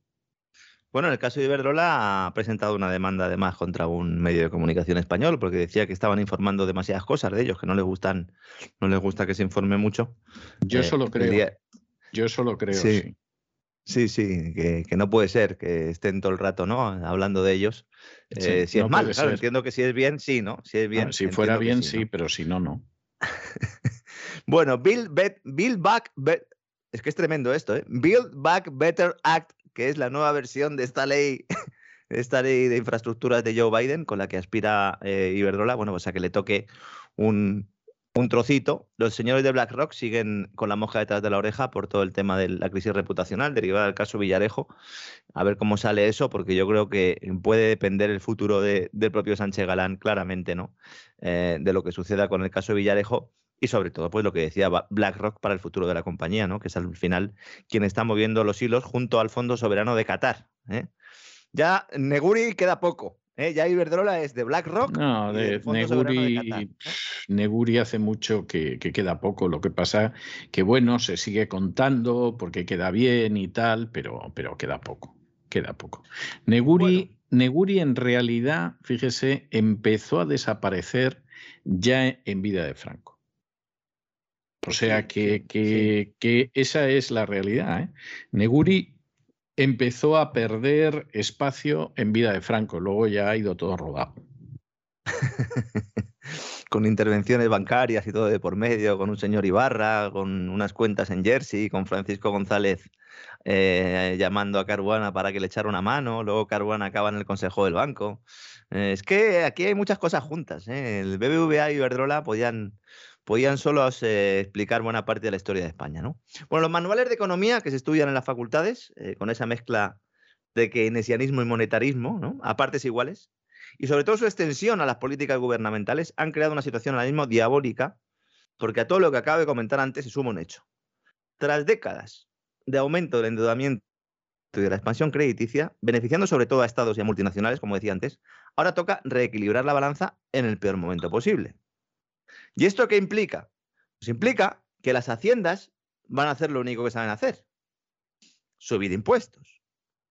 Y se, seguramente las, después... Las malas haciendas, porque hay gente que... hay buenas...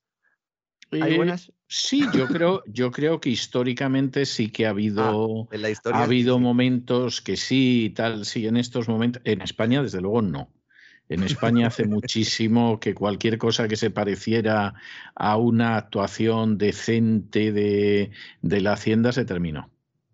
Claro, aquí el tema es, bueno, y el gasto, pues seguramente lo reduzcan, pero obligados por las circunstancias y, y a posteriori, ¿no? Y esto afectará, Sí. evidentemente, a efectos a los servicios públicos. Y aquí también se le va a echar la culpa a otro.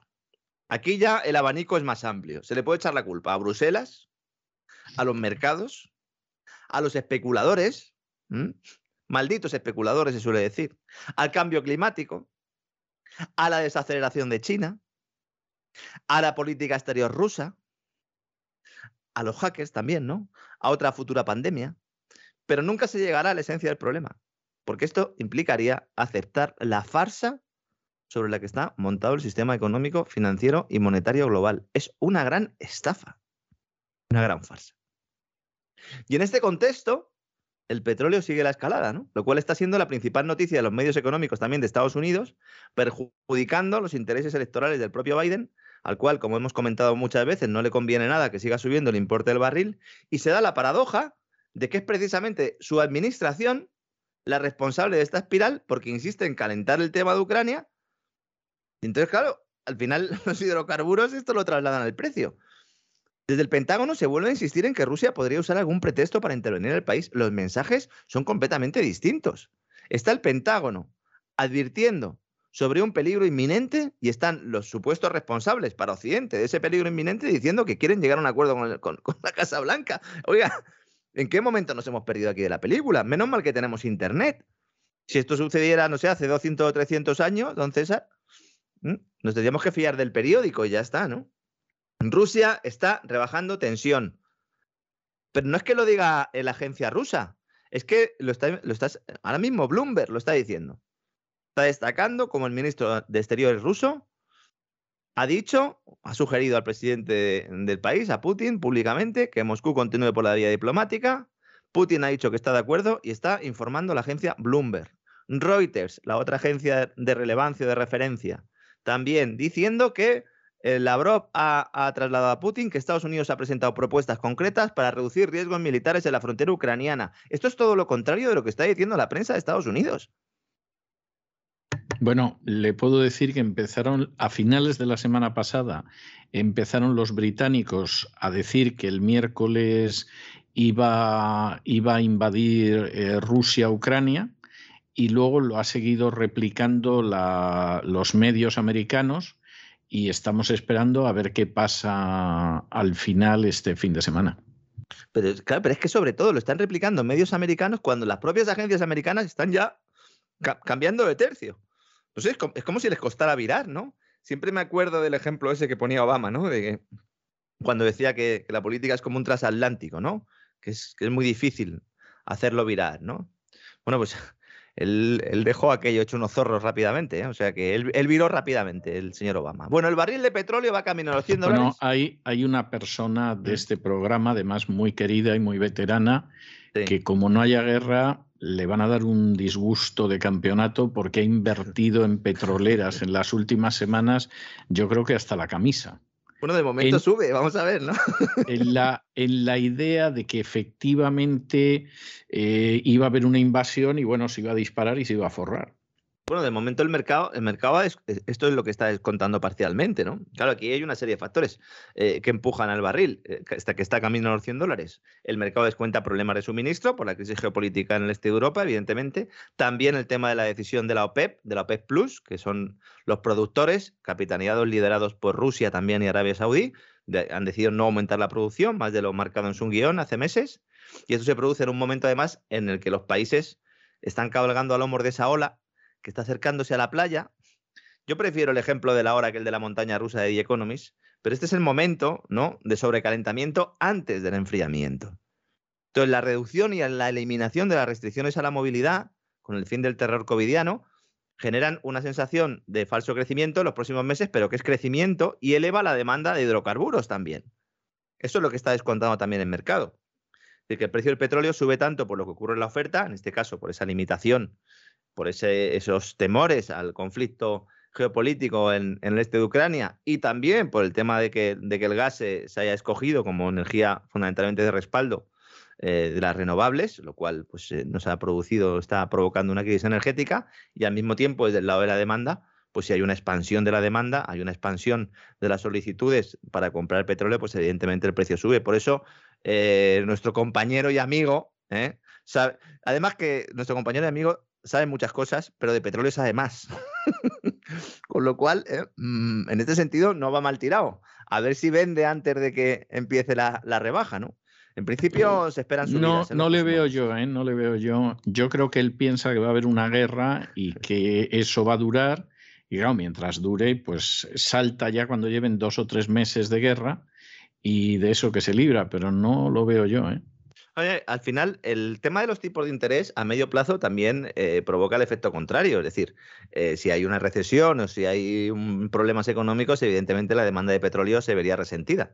Vamos a ver también, porque estamos hablando aquí eh, de todo el globo y luego, pues, la alegría y la fiesta va por barrios, ¿no? Es decir, si China eh, desacelera menos de lo previsto, pues ya que es el mayor comprador de hidrocarburos del mundo, pues seguirá eh, manteniendo el precio al alza. ¿no? Las previsiones de la Agencia Internacional de la Energía dicen que la demanda mundial volverá a superar los 100 millones de barriles al día este año eh, por la eliminación paulatina de las restricciones frente a Omicron, como decía antes, y sobre todo por la esperada reactivación de la actividad económica hasta que los tipos de interés impacten en ello. ¿no? Además, las reservas mundiales están en su nivel más bajo en siete años pues debido en parte al uso que han hecho de las mismas algunos países, entre ellos Estados Unidos, para hacer frente al, encarecimiento del, petróleo. Lo cual va a dar más alas también a compras de petróleo precisamente para tratar de reconstruir esos inventarios. Es otro factor también adicional. Por eso yo creo que el, que el entorno alcista de precios del petróleo va a continuar. Todo dependerá también de lo que hagan los países productores en las reuniones. Si en algún momento dado pues deciden en uno de esos encuentros eh, aumentar el bombeo, pues evidentemente eh, esto generará pues, eh, presiones eh, para que el precio baje. ¿no? Para que se haga una idea la gente esto, qué impacto tiene en la economía más allá del bolsillo, que esto sí lo saben bien, ¿no? Cuando van al supermercado, cuando van a echar gasolina, cuando hacen cualquier cosa, porque cualquier cosa prácticamente depende de los hidrocarburos.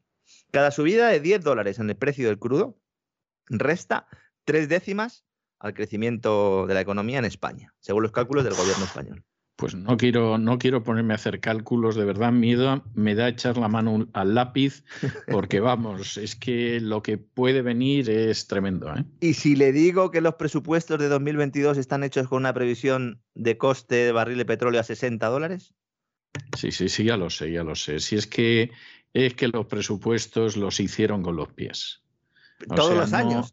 No, no, sí, sí, sí, sí, sí, sí. Esto viene desde la época Montoril y Montoro todavía sigue presumiendo. O sea, un desde luego Montoro tiene razones para presumir que ha conseguido que no lo metan en la cárcel, aunque hay motivos sobrados para ello. Y ha creado escuela también, ¿no? De alguna manera, porque Montero, además de compartir letras del nombre, yo creo que en el fondo es montorista. Sí, sí, ha creado escuela. Fíjese, usted fíjese la fama que, Montoro tiene fuera, eh, donde va desprendiendo una peste verdaderamente vomitiva, que cuando llegó al poder Pedro Sánchez, y lógicamente Montoro dejó de ser ministro de Hacienda, a mí hubo gente que me preguntó sorprendida en Estados Unidos que cómo no lo habían detenido. O sea, pero a las pocas semanas, ¿no? O sea, se ve que esperaban que fuera a salir del gobierno Rajoy y que llegara la policía, esposara a Montoro y lo metieran en la trena. Y entonces, al ver que pasaban las semanas y, Montoro no iba a la cárcel, hubo gente que con una cara de sorpresa tremenda me dijo, pero no lo comprendo, ¿cómo no, cómo no lo han metido en la cárcel? Esas son las situaciones que lo pasas mal en este país. O sea, cuando te hacen una serie de preguntas que efectivamente, eh, claro, vienen simplemente de un ejercicio de lógica y de sentido común, y claro, le tienes que decir que no, que ni, ni está ni se le espera. Claro, eh, la ventaja que tiene usted allí es que no le pueden decir que es leyenda negra, claro.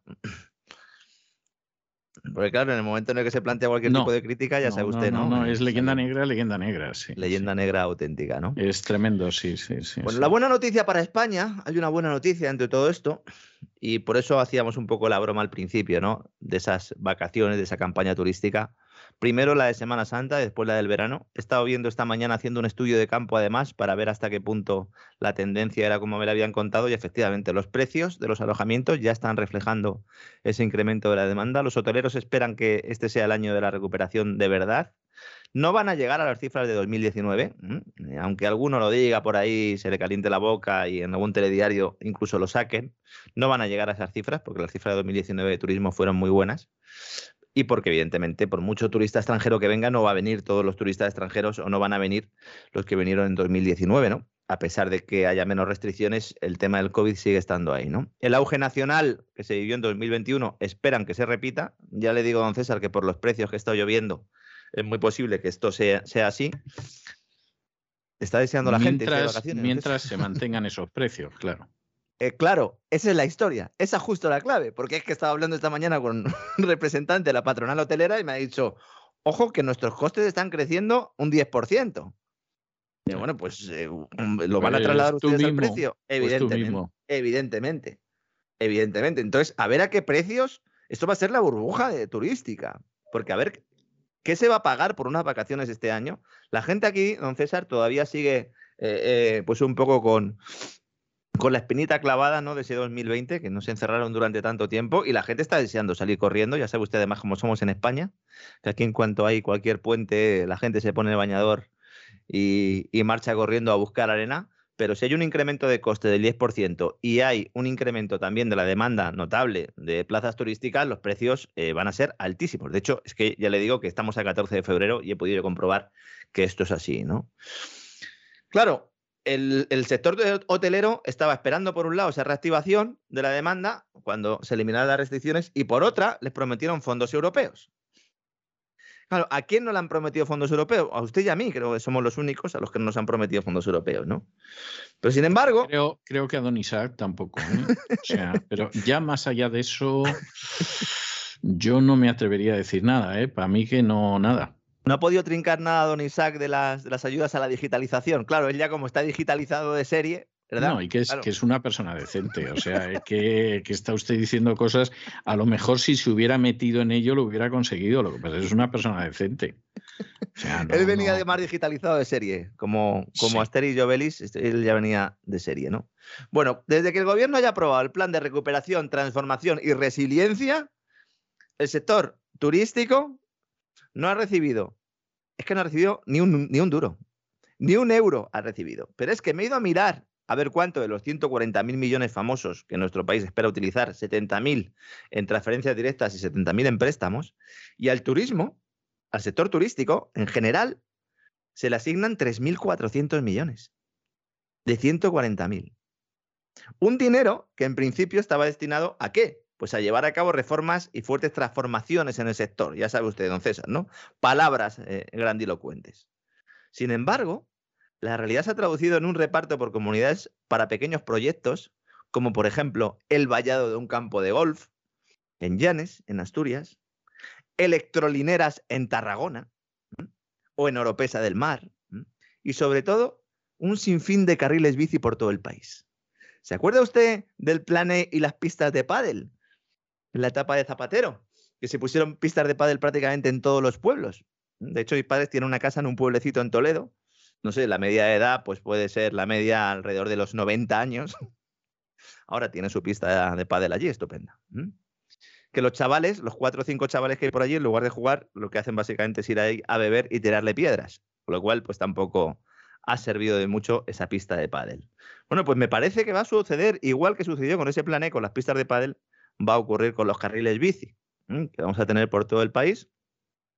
Y bueno, pues yo no sé, yo entiendo que para hacer un trayecto corto está bien, pero para hacerse, no sé, un Bilbao-Málaga en bicicleta, mm, no termino de verlo. Otra cosa es que vaya uno en un coche eléctrico, y claro, como no puede hacer muchos kilómetros tampoco el coche eléctrico, tiene una autonomía limitada, que lleves la bicicleta, y entonces si se te queda tirado el coche, pues que puedas seguir en bicicleta. Yo eso sí que lo veo. Es una, es una buena idea y se la ofrezco también al gobierno por si quiere también poner un, plan en marcha de este tipo. ¿no?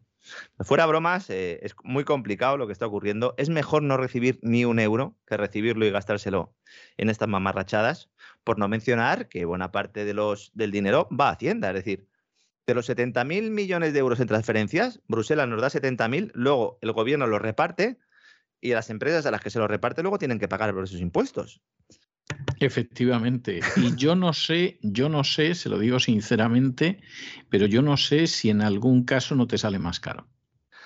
Pues eh, en términos de retorno total no lo sé desde luego, pero se está hablando de que más o menos entre un 25 y un 30% del dinero que se reciba va a volver a las arcas de Hacienda en, forma de impuestos. O sea, fíjese. Es maravilloso. Fíjese hasta dónde llega la historia. Entonces, al final es un rescate, claro que es un rescate, es un rescate del sector público, de determinados amiguetes, de ayuntamientos eh, a los que pues les cae este maná y lo gastan y nos dicen que esto crea empleo pero como sucedió en el planeta, es muy fácil hacer cálculos. Si no va a haber reformas estructurales, si no va a haber inversiones eh, de postín, oiga, pues que el dinero que recibamos, pues que se divida entre los parados y que se le den a los parados directamente, porque para, para poner a una persona a hacer carril bici en un sitio donde no haga falta o para vallar un campo de golf, oiga, eh, no tiene ningún sentido.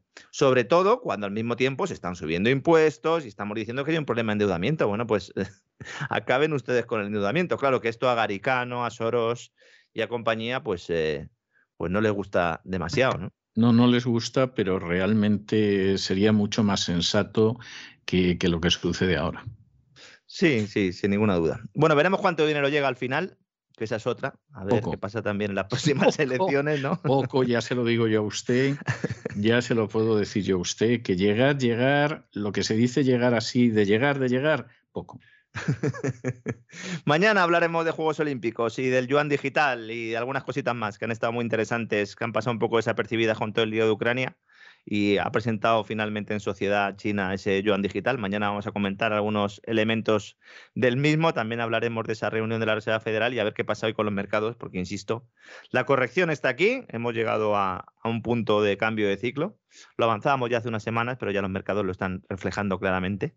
bueno, pues aquí seguiremos volando, ¿eh? aunque la economía pueda ir mal, pues nosotros estaremos sobrevolándola y explicándola y sobre todo pues informando a la gente para que en la medida de lo posible pues cada uno se pueda proteger de la mejor manera posible. Aprovecho este comentario final también para decir que nosotros no sabemos cuál es la mejor manera de protegerse. Es decir, nosotros damos información, hacemos análisis. La mejor forma de protegernos es teniendo información. Nosotros no somos ni asesores financieros, ni asesores bancarios, ni asesores de inversiones, ni tampoco conocemos el futuro. Lo que pasa es que, bueno, afortunadamente tenemos un trabajo que nos permite pues, eh, ir investigando y dedicar horas a investigar todo esto para exponérselo a nuestros amigos. ¿eh? Pero luego las decisiones las tiene que tomar cada uno o ponerse en manos de un profesional y eso también pues, requiere cierta responsabilidad y peinar bien el mercado y enterarse de qué profesionales son mejores o peores. Pero nosotros eh, no tenemos ninguna capacidad eh, ni en nuestro trabajo tampoco para hacerlo. Así que lo digo también porque hay mucha gente que en ese entorno de incertidumbre pues siempre nos preguntan y lo comprendo y lo entiendo, eh, pero bueno, que tengan claro eh, que esto es así. Y no solo porque lo diga Lorenzo Ramírez, hay otros podcasts de economía, cada uno pues puede escuchar lo que le parezca oportuno, pero que no piensen que somos líderes de opinión ni, que vamos orientando inversiones, porque entonces se pueden llevar un, gran chasco. Pues me parece, me parece clarísimo y, en fin, eh, no, no se apresuren ustedes a comprar petróleo por eso de que va a haber una invasión, que, que en fin, que es arriesgado. ¿eh? O sea, la gente que tenga dinero que haga lo que quiera con él, pero no, no se arriesguen ustedes mucho con el tema. Bueno, don Lorenzo, no le digo hasta mañana, porque dentro de un ratillo nos vamos a ver en el Así fue España, que es el así fue Hispania todavía, o sea que hasta dentro de un rato. Hasta dentro de un ratito, don César.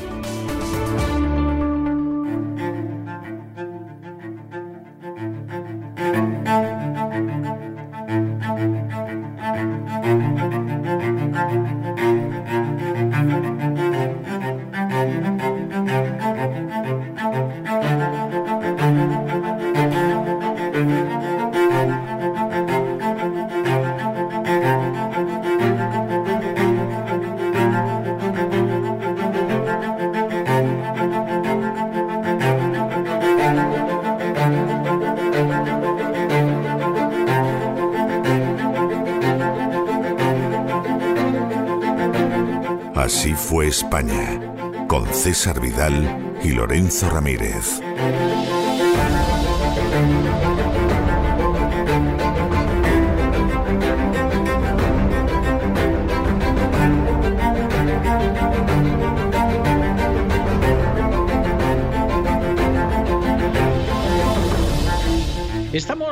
Regreso y estamos de regreso para dar inicio a ese programa doble y sesión continua que tenemos todos los lunes aquí en el programa de la voz para acercarnos a la cultura hispánica. Ya saben ustedes que empezamos con la historia, con el Así fue España o Así fue Hispania, que es donde estamos todavía, y que luego continuamos después de este paso por la historia para detenernos en la lengua española y en cómo hablarla de la mejor manera posible. Vamos, pocos programas se dedicarán a difundir la cultura hispánica, eso sí, bien enseñada, sin cuentos chinos, que algunos cada vez que lanzan el cuento chino además dicen leyenda negra, leyenda negra. Bueno, pues pocas televisiones, pocas radios, pocos periódicos le dedicarán tanto espacio como nosotros, que el lunes toda la segunda parte del programa está dedicada a ello.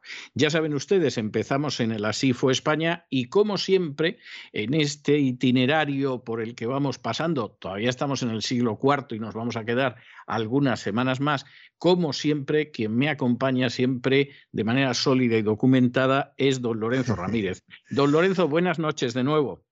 ¿Qué tal? Muy buenas noches. Aquí estamos para hablar un poco de esos cristianos en, en, Hispania, ¿no? Porque, claro, hemos estado con todo el tema de, ¿no? Diocleciano, ¿no? Constantino, pero bueno, en Hispania, ¿cómo vivían? ¿Cómo vivían esos cristianos? Porque además es el momento, siglo IV, siglo V, ¿verdad? Donde la configuración territorial, esa organización de la Iglesia hispana comienza. Entonces los obispos no tenían poder todavía, ¿verdad? No habían empezado. No, no, el poder que iban a tener luego. Estaban dando los primeros balbuceos a ver qué salía.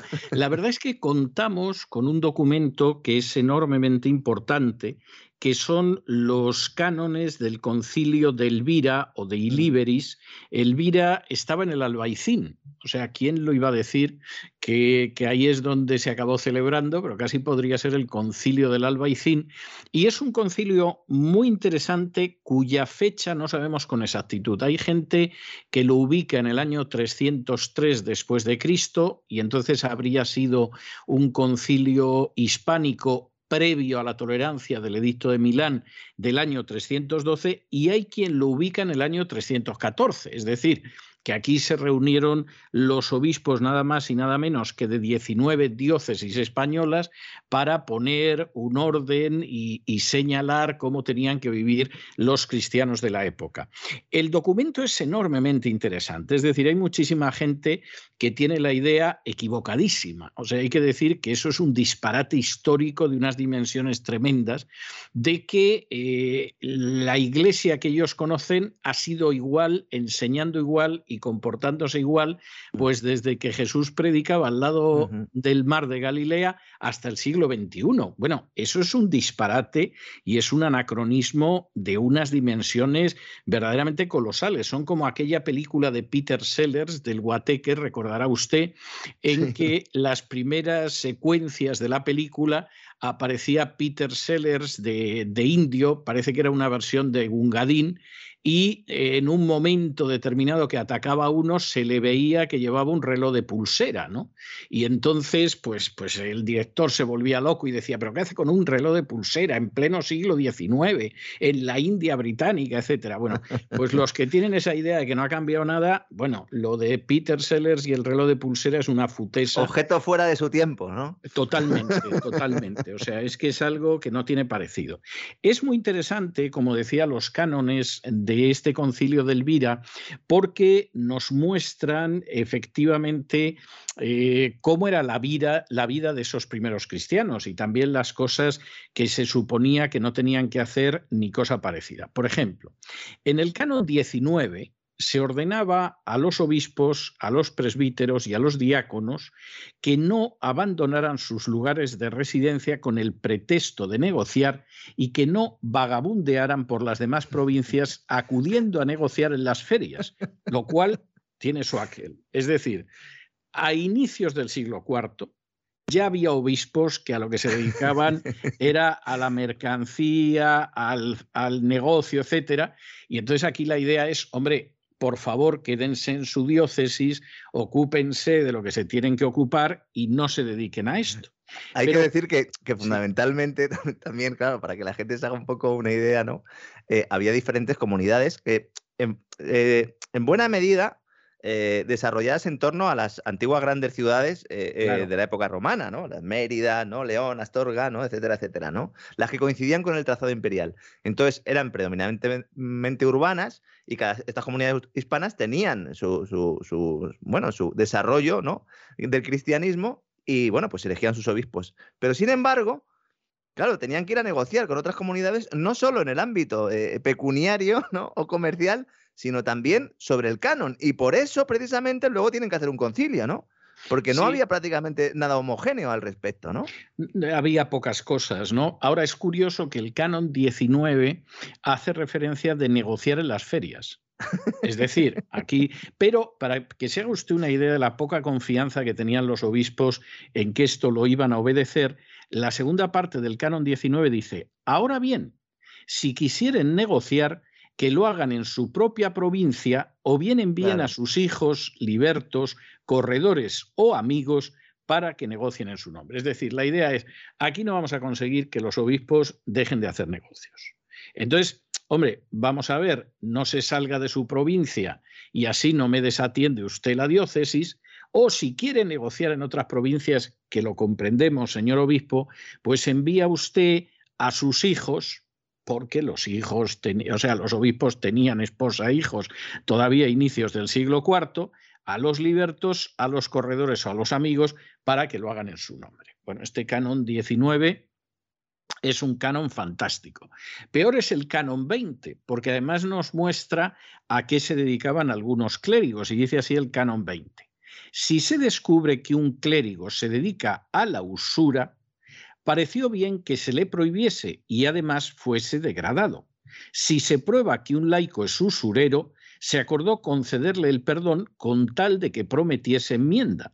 Pero eh, si continúa cometiendo la misma iniquidad, será expulsado de la iglesia. Es decir, la usura es algo absolutamente intolerable. Si el obispo se empeña en seguir dedicándose, un clérigo se empeña en seguir dedicándose a la usura, hay que prover- eh, prohibírselo y degradarlo. Y si resulta que el usurero es un laico, bueno, se le puede perdonar sobre la base de que deje de prestar con usura, porque si sigue prestando con usura, se le expulsa de la iglesia. Sí, Bueno. Y luego se dice, y el, que no, y el que no sea clérigo, bueno, se le puede perdonar si hace propósito de Sí. Esto es como sí. cuando dijeron, no, venga, pues los banqueros al purgatorio, ¿no? Sí, Un sí, infierno temporal confeccionado a la medida, ¿verdad? ¿Eh? sí, sí, sí, es, es algo, pero, Pero, es curioso, el tema de la curioso. usura es. El tema de la usura es muy interesante eh, por muchos factores, pero eh, ahora mm, mu- muchos comprenderán por qué me gusta a mí especialmente, ¿no? El estamento eclesiástico consideraba, sobre todo posteriormente, en época posterior, a los prestamistas ladrones del tiempo. Sí, Esto es muy bonito, ¿verdad? Porque nos ayuda a entender muy bien lo que es el tipo de interés y estas cosas, ¿no? Pero es que lo que estoy estoy diciendo es que esos obispos, esos clérigos, porque en ese caso no he citado a obispos, eran banqueros ya. sí. Se dedicaban a prestar sí. dinero con interés. Estamos hablando del siglo IV, ¿eh? Siglo IV, siglo V, entiendo, ¿no? Siglo IV, inicios del siglo IV. Es decir, vamos a ver, y, y de nuevo por, por decir las cosas como son. ¿Alguien se imagina a Jesús prestando dinero? Con interés. Es más, prestando dinero con interés usurario. Hombre, no sé, a Judas a lo mejor, pero vamos, Mm. no era lo mejor, de lo mejorcito que tenía entre el grupo de los doce. ¿eh? Aquí ya se parte de la base de que el clérigo que se dedique a esto, lo cual quiere decir que había clérigos que se dedicaban a esto, lo degradan. Y en el caso del laico se le amonesta y como siga dedicándose a la usura, lo que va a suceder es simplemente que se le expulsa de la iglesia, se acabó, eso es intolerable. Claro, eh, esto explica por qué en un momento determinado, para evitar las condenas de, de los distintos concilios, al final esto queda en manos de los judíos, lo Claro. cual no contribuyó a hacerlos populares precisamente, porque claro, el usurero generalmente no le suele caer bien a nadie. ¿no? Eh, otro canon verdaderamente delicioso que es el canon 33 que dice así. Dice, hubo completo acuerdo en prohibir a los obispos, presbíteros y diáconos y a todos los demás clérigos puestos al frente de un ministerio que se abstengan de sus esposas y que eviten el tener hijos. El que no lo cumpla será privado de los honores clericales. Hasta entonces, siguiendo lo que aparece en la Biblia, donde Pablo habla en la primera carta a los Corintios de que todos los apóstoles estaban casados, menos él, y la mujer iba con ellos en, en sus viajes, o las cartas pastorales de Pablo, donde se dice que los obispos tienen que ser gente casada y que eduque a sus hijos en el temor de Dios y tal, bueno, pues a inicios del siglo IV debieron de llegar a la conclusión de que esto era peligroso, entre otras cosas, porque claro, si eh, papá obispo se dedicaba a traficar en las ferias y además a prestar dinero con interés, esto luego tenía su herencia, pasaba a otra gente y lógicamente ese bien no podía ser absorbido por la institución. De manera que, claro, aquí lo que aparece es tremendo, es decir, los obispos, los presbíteros y los diáconos tenían una esposa y tenían hijos. Y hemos decidido que, vamos, que se abstengan de las esposas y que eviten tener hijos. Pero actualmente, don César, corríjame si equivoco, porque evidentemente usted es el especialista, ¿no? ¿Los católicos de rito oriental son los, católicos de rito oriental y los ortodoxos, por supuesto, que el clero se casa. Se casa. O sea, claro que se casa. O sea, eso no tiene, y tienen hijos y todo lo demás. Claro, claro. Eh, pero bueno, porque la situación financiera era distinta, ¿no? Imagínense en los pueblos de España esos sacerdotes, ¿verdad? Que actuaban prácticamente de psicólogos, ¿eh? sobre todo en esa las épocas ahí del hambre. Si hubieran tenido una familia y hubieran sabido lo que era llevar una familia, ¿cuánto podrían haber ayudado, ¿verdad? A la gente del pueblo a comprender lo que era una familia, en lugar de lo que sucedió luego, ¿no? Que los educaron en, el temor a otra cosa, que no era el temor de Dios, lamentablemente, sí, ¿no? Sí, sí, es así, es así. Fíjese, otro canon también delicioso, ¿no? El 36, donde se prohíbe hacer pinturas en las iglesias. No en el sentido, no, no grafitis, sino, sino imágenes pintadas. Ah, claro, es que es un mandamiento, aunque alguno no lo sepa. Claro, claro, es que entre los diez mandamientos que aparecen en el capítulo 20 de Éxodo está el no rendir cultos a las imágenes. Y aunque el culto a las imágenes acabó entrando, pero fue posterior en siglos. En el texto que veíamos la semana pasada, el cardenal Newman, Newman reconocía que las imágenes entraron después de Constantino.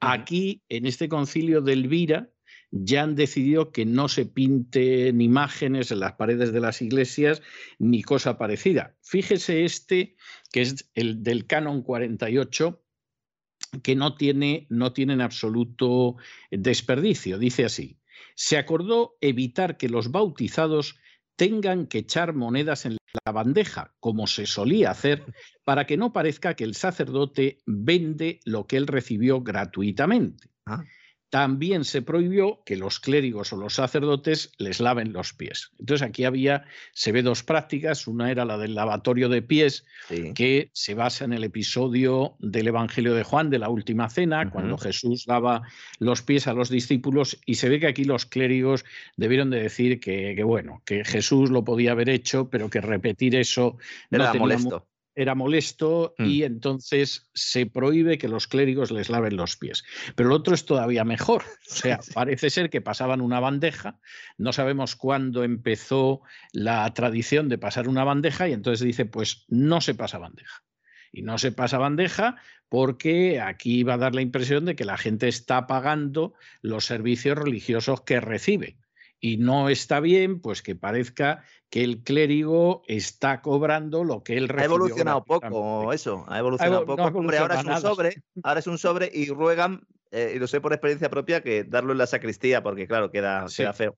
Sí, Entonces casi mejor al acabar ¿eh? Sí, pues y bautizos, bodas, comuniones, etcétera, tiene una tarifa más o menos mm. eh, apañada, pero efectivamente la cosa ahí en el siglo IV estaba bastante, bastante clara y, realmente no tiene, eh, no tiene más vuelta de hoja. Canon 60. Otro, Vaya listado, Otro, sí, bueno, no soy exhaustivo, bueno, vamos a dedicar a ver todos los cánones, pero, pero hay algunos que me llamaban la atención. Canon 60 dice, se acordó que no fuesen contados entre el número de los mártires los que fueron matados cuando se dedicaban a destruir ídolos, por cuanto que tal cosa no aparece escrita en el Evangelio ni hecha jamás por los apóstoles. Es decir, eh.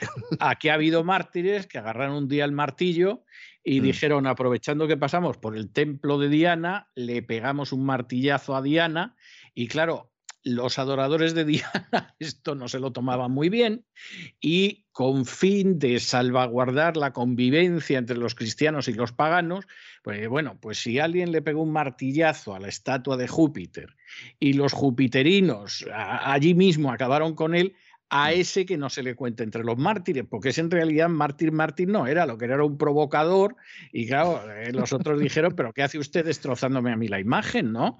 Y, y entonces, pues ese no se le puede eh, aceptar. Considerar mártir, ese no. mártires. Ese Ese no podía ser. Canon 62, que es otro precioso porque indica, por ejemplo, que había profesiones prohibidas para los cristianos. Pero escuche usted lo que dice aquí. Dice, si se convierte un auriga o un pantomimo, es decir, uno de los artistas de, de teatro, se acordó que primero renuncien a sus artes y luego sean admitidos, de modo que no vuelvan más a su oficio.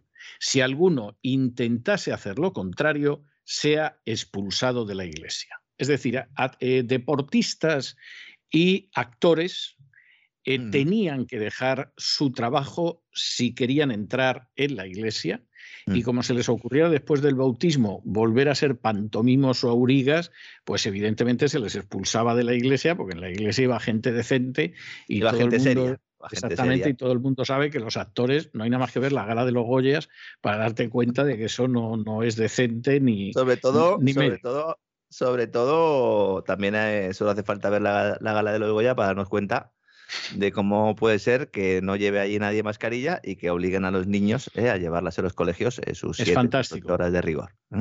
Sí, es fantástico. Ya no voy a entrar en. Los vestidos no los vamos en a los comentar, vestidos de no los voy a hombres, entrar. los vestidos de los hombres, ojo. eh.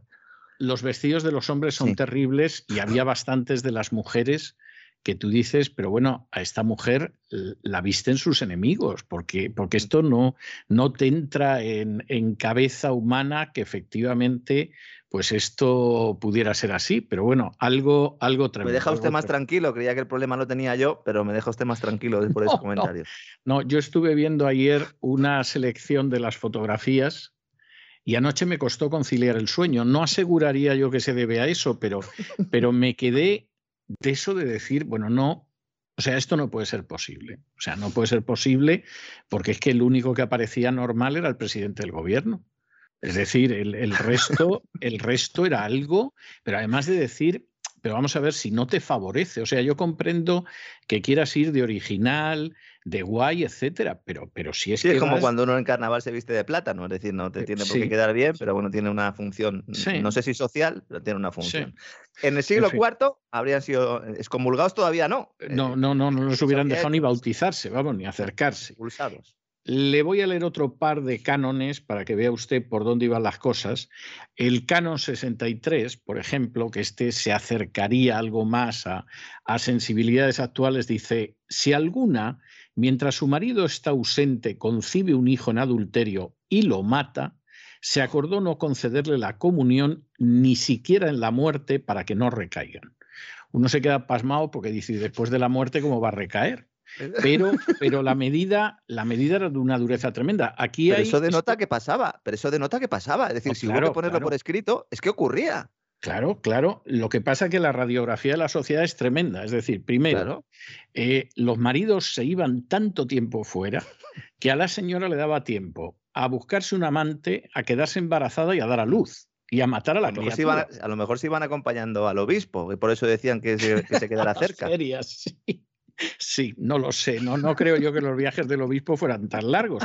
Pero bueno, uno piensa, pues a lo mejor una persona que se dedicaba al tráfico marítimo, ¿no? Entonces llegabas hasta, hasta, Tur- hasta la Turquía actual y entonces regresabas y había pasado más de un año y en ese tiempo tu mujer se había liado con uno, se Mm. había quedado embarazada, había tenido un niño y había matado al niño, porque claro, no quería que de pronto el papá el, llegara, vamos, el papá, el marido llegara y el niño le dijera papá y el otro dijera, pero ¿y esto qué es? ¿No? Entonces lo mataba. Y aquí eran muy duros. Es decir, aquí a esta no se le concedía la comunión ni siquiera cuando se muriera. Lo cual solo puede tener un efecto disuasorio, porque cuando dice para que no recaigan, tú dices, pero ¿qué va a recaer? Es decir, es más, podría tener un efecto disuasorio o, un efecto contrario, porque claro, es de eso de decir, pues si de todas formas no me van a dar la comunión, la próxima vez que se vaya mi marido a comprar cobre por ahí, pues me vuelvo a quedar embarazada. Entiendo que sí. Del niño. Entiendo que es que me sorprende mucho que sea tan específico, ¿no? Ese canon, porque en el caso de que eh, se vaya el marido, eh, tenga esas relaciones, ¿no? Eh, ese adulterio, se quede embarazada y lo tenga, en ese caso no habría ningún problema. Es decir, podría seguir, ¿no? recibiendo la comunión? ¿O eso solo por matarlo? Sí, no, no, no, no. Hombre, ahí evidentemente el elemento grave es, es el asesinato. No, es el asesinato, claro, no cabe la menor duda de que ese es el elemento grave, ¿no? Eh, por supuesto. Que, que, el elemento de adulterio es grave, pero claro, el asesinato es mucho más grave. O sea, eso, eso parece. En todo, caso, mucho peor cobrar interés, ¿no? Bueno, cobrar interés depende, depende, pero, pero evidentemente bien, bien no estaba. ¿eh? es sociedad siglo IV, ¿eh? Siglo IV. Es sociedad del siglo IV. ¿eh? Y fíjese usted, si estos eran los cristianos, imagínese cómo eran los paganos. Le voy a leer el último canon que merece la pena leerlo porque esto provocaría en España un, desierto de las iglesias por el número de descomulgados. Dice el canon 79. Si algún fiel se juega el dinero al azar, es decir, a la tabla, será apartado. Si demuestra haberse enmendado, podrá ser readmitido a la comunión después de un año. Usted imagínese si en las parroquias de pronto decidieran que el que juega la lotería, a la primitiva, a lo que sea, a las cartas, lo que sea, pero se juega algo de dinero, a ese hay que excomulgarlo durante un año y eso sí, si está muy arrepentido y no vuelve a gastarse un céntimo en el juego de azar, al cabo de un año te readmiten en la comunión de la iglesia. Ya, vamos, la, cosa es algo eh, verdaderamente para pensarla, ¿eh? para pensarla porque, porque desde luego eh, en fin, eh, la manera en que vivía esta gente era una manera peculiar. Por cierto, y, en fin, por redondear nuestro episodio de hoy, que no se queden con mucha angustia los que nos oyen, pero verdaderamente el cuadro de lo que aparece es impresionante, voy a hablar hoy de posiblemente el obispo y el personaje de la cristiandad hispana más importante de todo el siglo IV es decir, eh, que es Osio, Osio de Córdoba. Tengo que la Bética, ¿no? Estaba, estaba en, aquella época, Bética, bueno, sedes episcopales, Bética. Eh, bueno, mm, según Diocleciano, en la famosa sí, sí, sí, ¿no? La Bética, cartaginense, Baleares, tarraconense, gaélica o, bueno, la gallega, Galicia, Lusitania y Mauritania. Sí, Porque tras la reforma de Diocleciano, que esto yo no lo sabía investigando para el programa, resulta que las sedes de Tánger y Melilla ya estaban ahí. efectivamente, sí, porque controlar el estrecho era algo de sentido común y efectivamente aquí no hay, no hay más vuelta de hoja, o sea, esta es la historia. Bueno, Osio se suele decir que nació en Córdoba, o sea, Córdoba. Pero hay discusión, ¿eh? Hay discusión porque alguno de los historiadores de la época, como es el caso de Zósimo, dice que en realidad era un egipcio. Y que, que, de hecho eh, acabó en España, lo cual no es imposible porque hemos mencionado en alguna ocasión que la sensación que tienen bastantes historiadores como José María Blázquez es que en realidad el cristianismo en Hispania, más allá de esos primeros viajes de Pablo por la zona de la Tarraconense, etcétera, es un cristianismo que vino desde África. Es decir, no vino exactamente, no vino cruzando los Pirineos, sino que vino atravesando el estrecho de Gibraltar. Eso explicaría por qué no nunca ha quedado claro la fecha de nacimiento ¿no? de, de, Osorio. Claro, claro, de Osio. De Osio. Sí, bueno, se habla de que pudo nacer hacia la mitad del siglo III y sí sabemos que murió en el 357 en lo que ahora es Serbia. Y, vamos a explicar por qué. Bueno, lo que sabemos es que efectivamente él estuvo presente en el concilio de Elvira. De hecho, de los firmantes del concilio de Elvira, él aparece en un décimo lugar en un momento determinado, justo cuando Constantino dicta el edicto de tolerancia en el 312, al año siguiente ya se sabe que Osio estaba acoplado. Ha habido al emperador, hay quien dice que bueno, que, le pudo influir, pero eso mm. me parece muy legendario. Lo que sí es bastante claro es que eh, Osio estaba pegado al emperador en esos momentos. Uno de sus teólogos de referencia, ¿no? Eso dicen, eso dicen. a considerar teólogo, ¿no? Después del concilio, ¿no? Sí, sí, sí, eso dicen. Lo que sí se puede decir sin discusión, porque esto de que convenció a Constantino es discutible y luego explicaré por qué. Pero lo que no se puede negar, lo que es evidente, es que él es el que preside el concilio de Nicea del 325. Es decir, el concilio de Nicea del 325, por supuesto, no lo preside el obispo de Roma, que es otro obispo, de los más importantes, pero vamos, ni mucho menos el resto de los obispos está sometido a él ni cosa parecida. El concilio, como ya lo comentamos en su día, lo convoca el emperador Constantino, que es para pensarlo, y coloca ahí de moderador, más que de, presidente del concilio, a Osio, que además pues va a ser uno de los que primero lo firma las actas del concilio, concilio en el que hubo 318 obispos, la mayoría de ellos de la zona oriental del imperio. O sea, al final, el, auténticamente el primer concilio ecuménico de la historia del cristianismo, quien tuvo un peso tremendo fue la zona oriental del cristianismo y hubo un peso muy limitado de la zona occidental, no solo porque el obispo de Roma ni estuvo siquiera, eh, sino porque hubo muy pocos. Una de las excepciones fue, fue Osio. Como es sabido, en el concilio de Nicea del año 325 se condena la herejía de Arrio, eh, la herejía de Arrio, que era también un obispo y además notable, eh,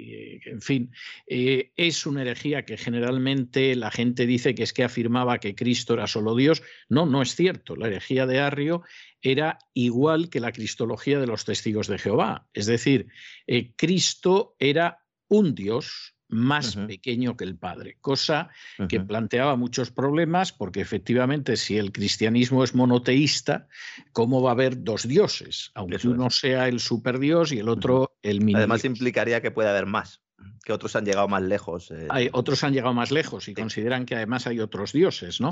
Pero, pero el punto al que vamos es que efectivamente el concilio de Nicea zanja esa cuestión afirmando que existe un solo Dios, que es lo que aparece en la Biblia, y que además ese Dios existe en tres personas. Esto, por supuesto, en su momento el emperador lo pudo firmar, se pudo considerar lo que se quiera, pero aquí lo cierto es que en un momento determinado el propio Constantino, cuando se muere, no lo bautiza Osio, por mucho que algunos digan que si era su teólogo de cabecera, que fue el que le convenció para bautizarse, etcétera, al que, al que quien bautiza a Constantino va a ser Eusebio de Nicomedia en el momento de su muerte, y Eusebio de Nicomedia, mira tú por dónde, era un obispo arriano. Lo cual quiere decir que Constantino, lo que decidieron en Nicea, o no terminaba de entenderlo, o le importaba un pimiento, o ambas cosas a la vez. Dicen que, dicen que redactado también ese credo de, Nicea por el propio Ocio, ¿no? Sí, sí. Lo que pasa es que hay gente que, que considera que en realidad eso es barrer para uno y que en realidad se debe más a Atanasio que a Osio. Sí. No tiene la cosa, hasta puede que fuera una obra conjunta, pero es verdad, es verdad que, se le ha atribuido la redacción del símbolo de fe del concilio de Nicea. Eso es, el símbolo de fe se llama, ¿no? Esa declaración. Exactamente. exactamente. Hay una cuestión, y, esto sí que es, es interesante. Osio debió de cogerle el gusto a los concilios, porque en el 343 Se vino arriba. Sí, convocó un concilio en Sárdica que fundamentalmente vuelve a reafirmar la condena del arrianismo, pero de nuevo con un peso tremendo de los obispos orientales, de los obispos griegos. En el concilio de Sárdica hubo 300 obispos griegos por 78, 76 eh, latinos. Es decir, que se ve muy claro quién marcaba la marcha del cristianismo en el siglo IV, a inicios del siglo IV. Eso no tiene más vuelta de hoja. Eh, Osio regresa a Hispania, reúne un concilio en Córdoba para que eh, de alguna manera reciba Para aplicar la directiva europea en este caso. Sí, exactamente. Sí. Lo que se decidió en el concilio de Sárdica, pues para aplicarlo. Y hay un episodio al final de su vida que, que es tremendo, y es que Constancio II, que sucede a Constantino, era arriano. Es decir, el concilio de Nicea le parecía una monstruosidad y en un momento determinado ordena que arresten a Osio, lo somete a tortura, lo azota y aquí es donde se produce una divergencia de las fuentes. O sea, hay fuentes que dicen que en un momento determinado, como era centenario y después del palizón que le dieron y todo lo demás, pues Osio plegó velas y decidió que se hacía arriano. ¿eh? Eh, el, caso es que este testimonio, quien lo transmite es San Isidoro, del que hablaremos en su momento cuando hablemos de los, visigodos y cuando ya lleguemos al siglo VI, VII. Y es un personaje eh, de bastante nivel. Sea, hablaremos en su día de Isidoro de Sevilla, de las etimologías, etc. Y cuando Isidoro transmite esta noticia y además de un obispo hispano, pues hombre, es para tomarla en consideración. Ha habido algún otro autor que ha dicho que no, que vamos, que mucho azote, mucha tortura por parte del emperador Constancio, pero que ahí el centenario, casi centenario Osio se mantuvo en la suya y murió, por supuesto, negándose a aceptar el arrianismo. La verdad es que no hay manera de, de saberlo, pero sí hay que decir que existe una controversia sobre lo que pasó al final de su vida, si efectivamente se mantuvo firme o como dice Isidoro de Sevilla, pues, pues no. El hombre Con ya futuro andaba- santo también ahí. Atanasio, ¿no? Que Sí. se suponía que también ahí había esos ataques sufridos por Sí, San Atanasio por parte de los arrianos de Constantino. Pues si uno pregunta en Córdoba, pues nos dicen que esto motivó la defensa encendida de Osio hacia ese futuro santo y que, aunque fue perseguido y martirizado, no se bajó del burro. Mm, No, la verdad no, es que no, no. conocía la otra versión. Don Sí, bueno, bueno. Atanasio, Atanasio tampoco está muy claro que creyera en la firmeza de, de Osio, ni mucho menos. ¿eh? O sea, de hecho, eh, Isidoro de Sevilla repite lo que decía Atanasio de Alejandría. ¿eh? Claro, vamos a ver, aquí de nuevo las lecturas pueden ser diversas. Es decir, eh, Atanasio, que había escrito el símbolo de fe y que Mm. luego vio que se lo atribuían o que Claro. se lo atribuía a Osio, muerto Osio, no vio la ocasión de decir, pues al final apostató. ¿eh? Que sepáis que cuando el emperador Constancio empezó a torturarlo, pues Osio dijo, ay, que me duele, que me duele, que apostato. ¿no? Y entonces te queda la duda de si efectivamente es verdad o Atanasio tenía clavada la espinita de que a este le han atribuido el símbolo de fe que escribí yo y te vas a enterar tú cómo vas a pasar a la historia, ¿no? Como decía eh, Winston Churchill a cierta persona, dice, a usted la historia le va a dejar muy mal. En todo, Y ca- claro- en todo caso, muy, cri- muy cristiano no aparecía esa actitud tampoco. No, ¿eh? no, no, no, pero, pero bueno, y como se trataron Arrio y Atanasio tampoco lo era, ¿no? Pero la anécdota de Winston Churchill era que le dijo, dice, a usted la historia le va a dejar muy mal. Y el otro le dijo, ¿y por qué? "Hombre, pues la historia la voy a escribir yo. Y que es lo que yo he dicho alguna vez en relación a Zapatero y Rajoy y otros personajes, ¿no? La historia los va a dejar muy mal porque la voy a escribir yo. Entonces, a mí me queda la duda de si efectivamente aquí Atanasio dijo, ahora te vas a enterar, vas a ver cómo quedas, porque los, los testimonios eh, exculpando a Osio son más tardíos, no son de gente de la misma autoridad, y claro que de pronto alguien te diga, pues es falso lo que dijo Isidoro de Sevilla basándose en Atanasio, y es para decir, bueno, ¿y tiene usted alguna fuente por lo menos de la misma altura que establezca la falsedad? Pues no, pero no pretenderá usted que para un cristiano que tuvimos importante en España a inicios del siglo IV, esto acabe de esta manera. Bueno, pues eso, eso no es un argumento histórico, o sea, realmente no lo es. Pero yo creo que Osio es de esos personajes que de alguna manera te dicen lo que va a pasar en la iglesia hispana en los próximos siglos. Es decir, no son personajes de una gran relevancia, no, no estás hablando de otros personajes, pues de un Juan Crisóstomo, de un Agustín de Hipona, de un Ambrosio de Milán, o sea, ninguno de estos era, era teólogo y yo tengo la sospecha de que le atribuyeron lo del símbolo de la fe para que no se quede sin obra eh, publicada que merezca la pena, pero, pero no es así. Y por el contrario, pues hombre, era un tipo de, de obispo que sí, se bandeaba muy bien en la cercanía del poder, aunque de pronto el poder te podía dar un guantazo que te colocaba en una pésima situación. ¿no? Y, esto suena muy familiar. Es decir, vamos a ver, ¿han escrito algo que merezca la pena?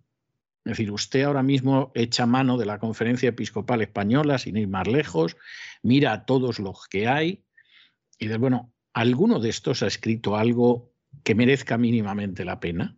Pues no, no. Incluso algunos se ha atribuido títulos que no tiene, como si fuera un diputado de Podemos, o sea, una cosa tremenda. Eh, ¿Y qué tal se mueven en la cercanía del poder? Hombre, pues ahí ya la cosa es diferente. Ahí ya la cosa eh, tiene más destreza. ¿no? Entonces, Osio es un personaje que es el más importante, hombre, lo colocó Constantino para que dijera, tiene usted la palabra, ahora usted, etcétera, pero muestra las limitaciones de los siglos siguientes. Y de hecho, la semana que viene, que veremos más cristianos hispanos de la época, pues veremos que la herencia es bastante modesta. Hay algún poeta de cierto nivel, que por supuesto no ha leído nadie. Yo sí, porque incluso hice algún, hice algún trabajo de investigación sobre él hace muchísimo tiempo, ¿no?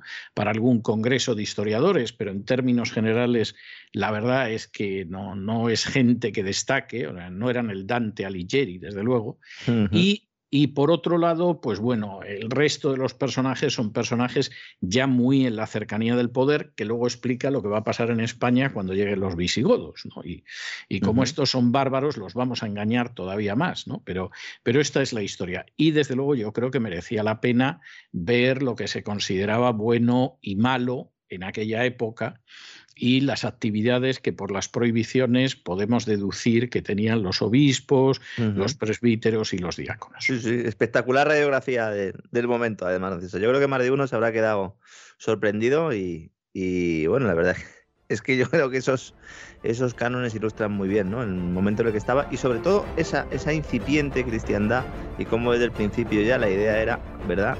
Crear una serie de cánones, crear una serie de dogmas y el que se saliera ahí palo en la cabeza, ¿verdad? Eh, parece bastante, bastante claro. ¿sí? Luego la cosa fue yendo a peor, porque posiblemente el cristiano de mayor relevancia, pero esto lo veremos en unas semanas, en todo ese siglo va a ser Prisciliano pero Prisciliano acabó, en fin, no voy a hacer un spoiler, pero ya la gente sabe que un día hablaremos solo de Prisciliano, porque seguramente es el personaje más relevante, mucho más que, que Osio o que Prudencio, del que hablaremos la semana que viene, etcétera, pero cómo acabó el pobre Prisciliano. En fin, don Lorenzo, muchísimas gracias por acompañarme en este viaje, que Nada, a usted como siempre. Lo paso muy bien y ahora sí, un abrazo muy fuerte y hasta mañana, Dios mediante. Un fuerte abrazo, hasta mañana, don César.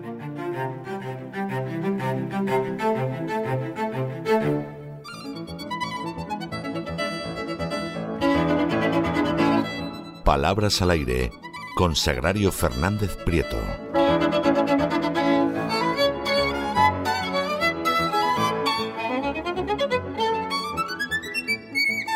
Y estamos de regreso y estamos de regreso para esa segunda parte de nuestro programa doble y sesión continua que tenemos aquí todos los lunes en La Voz. Ya saben que empezamos con la historia de España, con el Así fue España, más bien así fue Hispania todavía con don Lorenzo Ramírez y después, después recalamos en la cercanía de doña Sagrario Fernández Prieto para que nos enseñe a hablar el español como Dios quiere y manda.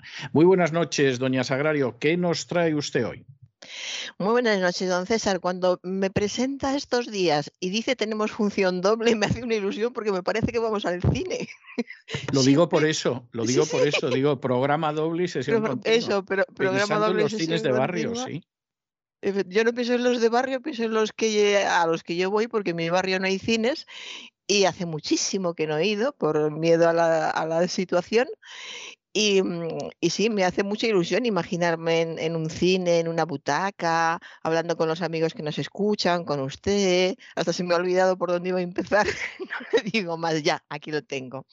Vamos a empezar con la palabra del día, como siempre, del diccionario académico, ahora que estamos relajados, sentados en el cine, mirando la pantalla en blanco, relajados. Zampoña. Fíjese cómo, suena, suena muy, muy castizo. Eh, la primera resonancia es de la infancia porque suena a zambomba, pero no es lo mismo, no es lo mismo aunque suena, es de latín tardío, sinfonía, y este del griego, sinfonía, y propiamente significa sonido acorde. Y es un instrumento rústico a modo de flauta o compuesto de muchas flautas. Yo creo que más que una zambomba, por la descripción, se parece a una, a una gaita. Esa es la, la impresión que da. Y e- equivalente a zampoña está el término alcacer, que es de alcacel, que significa cebada verde y en hierba. Y hay un dicho que dice, estar ya duro el alcacer para zampoñas. Es un dicho popular que está en desuso, desde luego yo no lo había escuchado nunca, pero eh, se aprende mucho mirando la palabra del día del diccionario. Eh, hay un equivalente a esta frase que es, no, el significado es no ser ya el momento oportuno para la realización de algo y coloquialmente, que tampoco está en uso, es no estar ya alguien en edad de aprender o de hacer algo nuevo. Fíjese, en ese momento de decir ya no estás en edad de aprender esto que es nuevo para ti, pues alguien diría, hace tiempo, estás ya duro, está ya duro el alcacer para zampoñas lo que evoluciona el castellano. ¿eh? Cuando tienes un poquito de perspectiva hay que ver lo que evoluciona.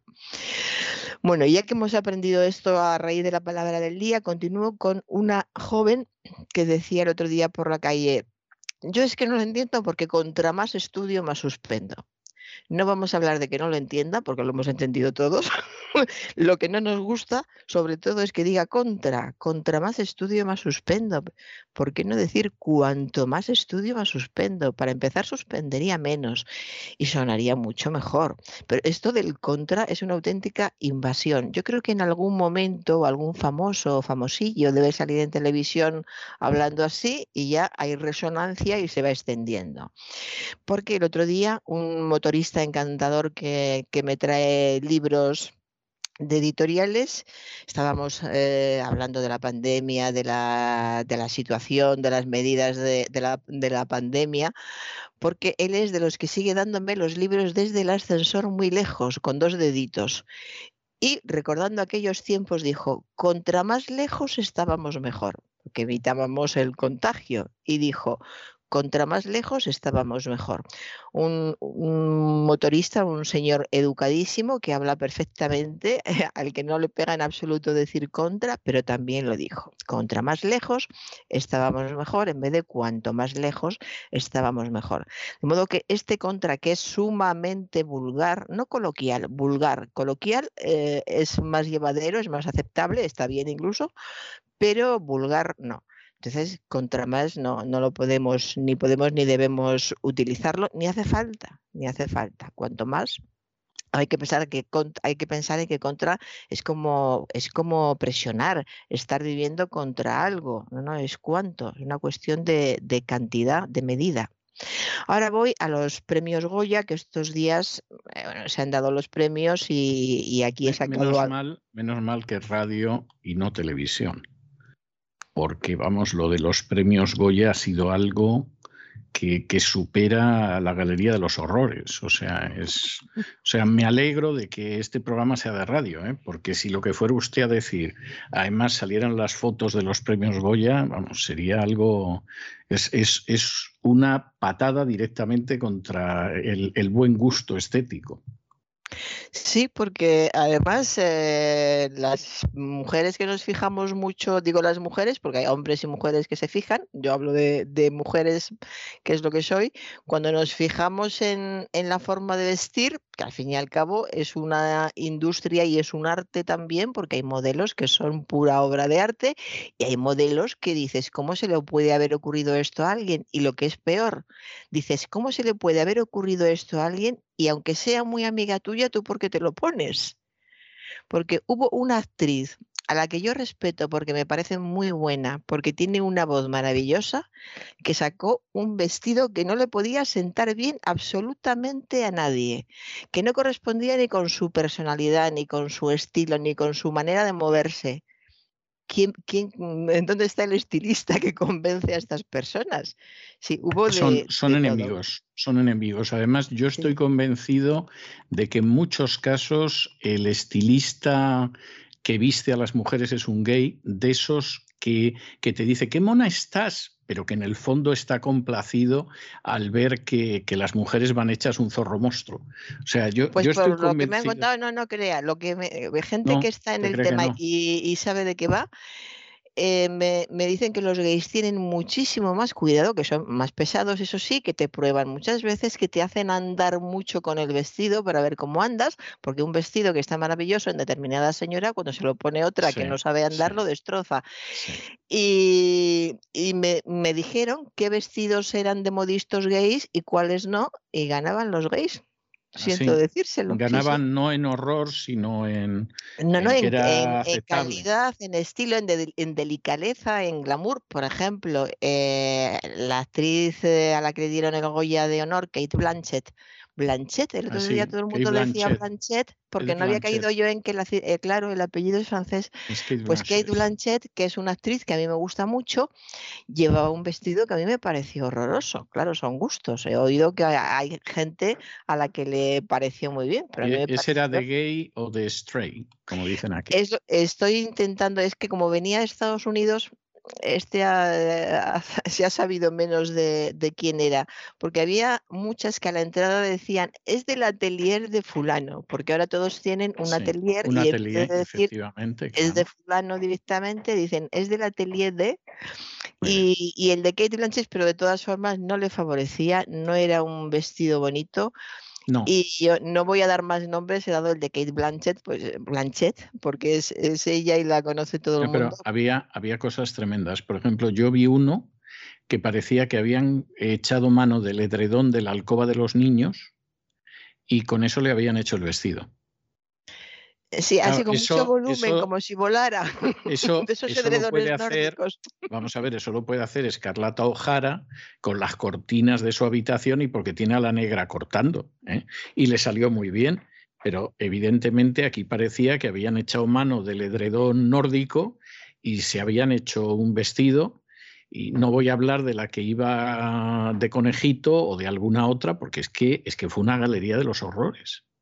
Sí, yo creo que lo que prima es llamar la atención. No, no, pues no cabe la menor duda. Y, y de- y después de eso ya, ya está el resto, lo cual es duro porque yo estoy convencida, además por la manera de expresarse de algunas actrices, sobre todo las que eran más jóvenes, eh, no estaban nada, nada contentas eh, yendo, yendo como iban. Me Igual que había dos, dos o tres que llevaban modelos muy elegantes, con un tipo de capa que se lleva mu- mucho ahora, que te encajan en los hombros y se queda ahí fija y ya puedes moverte como quieras. Y dos o tres, ese tipo de, de modelo lo lucieron muy bien. Pero el, el resto iba de pena porque además son modelos con los que te mueves mal y tienes que llevar ropa con la que eh, todos los movimientos que hagas, o sea, tienen que probar que en todos los movimientos, por ejemplo, si te van a dar un Goya, cuando te prueban el vestido, tienes que coger algo equivalente a un Goya y moverte de un lado para otro para ver qué tal queda el vestido con abrazando a un Goya. Esas cosas se hacen cuando te hacen un vestido a la medida. Es decir, que hubo, hubo de todo, hubo algunas personas que estaban incluso patéticas, hubo algunas personas que se pasaron con ganas de ganas de llamar la atención a base de, de lucir piernas y escote, alguna que otra excepción elegante, y es de esas galas que miras a los caballeros y dices, qué suerte que ellos pueden llevar chaqueta y pantalón, porque claro, así es más difícil hacer el, el ridículo. Si había alguno que exactamente una chaqueta no iba con un escote de Divina de la Muerte, o sea que, que quiero decir fue algo. Sí, Este, este chico que hoy he leído yo comentarios sobre él, supongo que se refiere a él, y, y decían, pero, pero ¿por qué hace esto? Toda la gente, eh, claro, se sorprende mucho de que hagan estas cosas, pero está claro que es para llamar la atención. no, este hombre, no me chico cabe la ha menor duda. acaparado más, más portadas que nadie. Le han puesto verde, es verdad, pero todos le han visto. Sí, sí, no, no, Y desde el momento en que te ponen verde es que están analizando lo que llevas y por qué lleva esto y para qué se de qué sirve lo otro y para qué lleva lo otro y por qué se ha puesto ese pelo. Hacen un análisis cruel pero detalladísimo. Quiere decir que están más tiempo mirándote. Yo no me cabe la menor duda, además creo que es una persona que lleva desde hace mucho tiempo intentando despegar y, y todo lo demás, pero, pero teniendo en cuenta, teniendo en cuenta que la última película que le estrenó hace ya casi cinco años, ¿eh? que se dice pronto, eh, tenía un presupuesto de un millón de euros y recogieron unos 80.000 en taquilla, vamos, ya puede ir vestido del zorro, de Batman o de la abeja maya, que no creo que la cosa vaya a cambiar.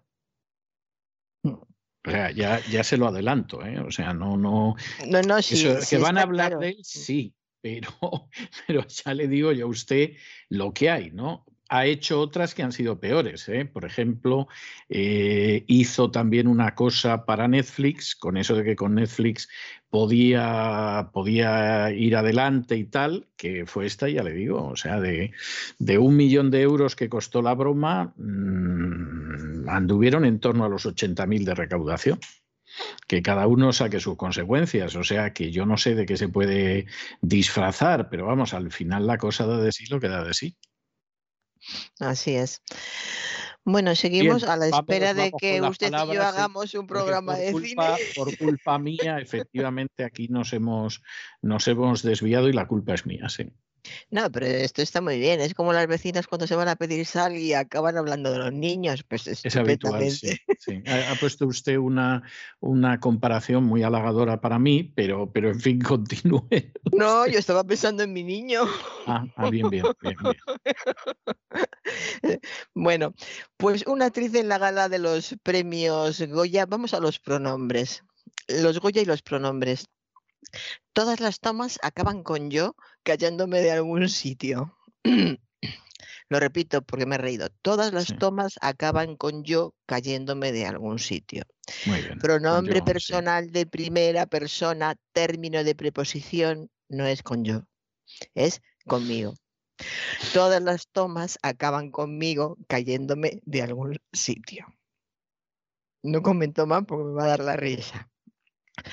Un periodista le dice a un arquitecto, tú hace 15 años te encargaron este proyecto. Este es un defecto muy común. Se está hablando con una persona, se va a hacer referencia a algo que ha hecho y directamente se utiliza el pronombre personal de segunda persona en función de sujeto. Tú, hace 15 años, este tú hace la función de sujeto, pero es incorrecto porque no está en función de sujeto, está en forma de término de preposición. A ti, hace 15 años, te encargaron este proyecto. Este, hoy he tenido un día mientras preparaba el programa que he estado realmente sorprendida y, apenada porque ves el bajísimo nivel que tiene la gente. Estoy convencida que es una falta de lectura muy grande, muy grande, que hay un colegio en los primeros años básicos muy flojo, esos primeros años, y habrán sido estupendos en otras cosas, no lo niego, estoy segura de que es así, pero en cuanto a la lengua no, y después ha habido muy poca lectura y mucha contaminación con el inglés, se habla así, contaminación lingüística, en el que no se habla bien eh, ni el inglés ni el castellano, porque todos los los españoles en general, no todos, tenemos fama de no saber hablar bien inglés, pero que no sepamos hablar bien inglés y encima estemos eh, hablando cada vez peor el, el castellano, y, y, así es, es de pena. Vamos a defender, vamos a levantar la bandera del, de nuestro idioma, ¿vale? Hablamos mal inglés, pero te, tenemos un, un, castellano digno, no voy a decir estupendo, pero digno por lo menos.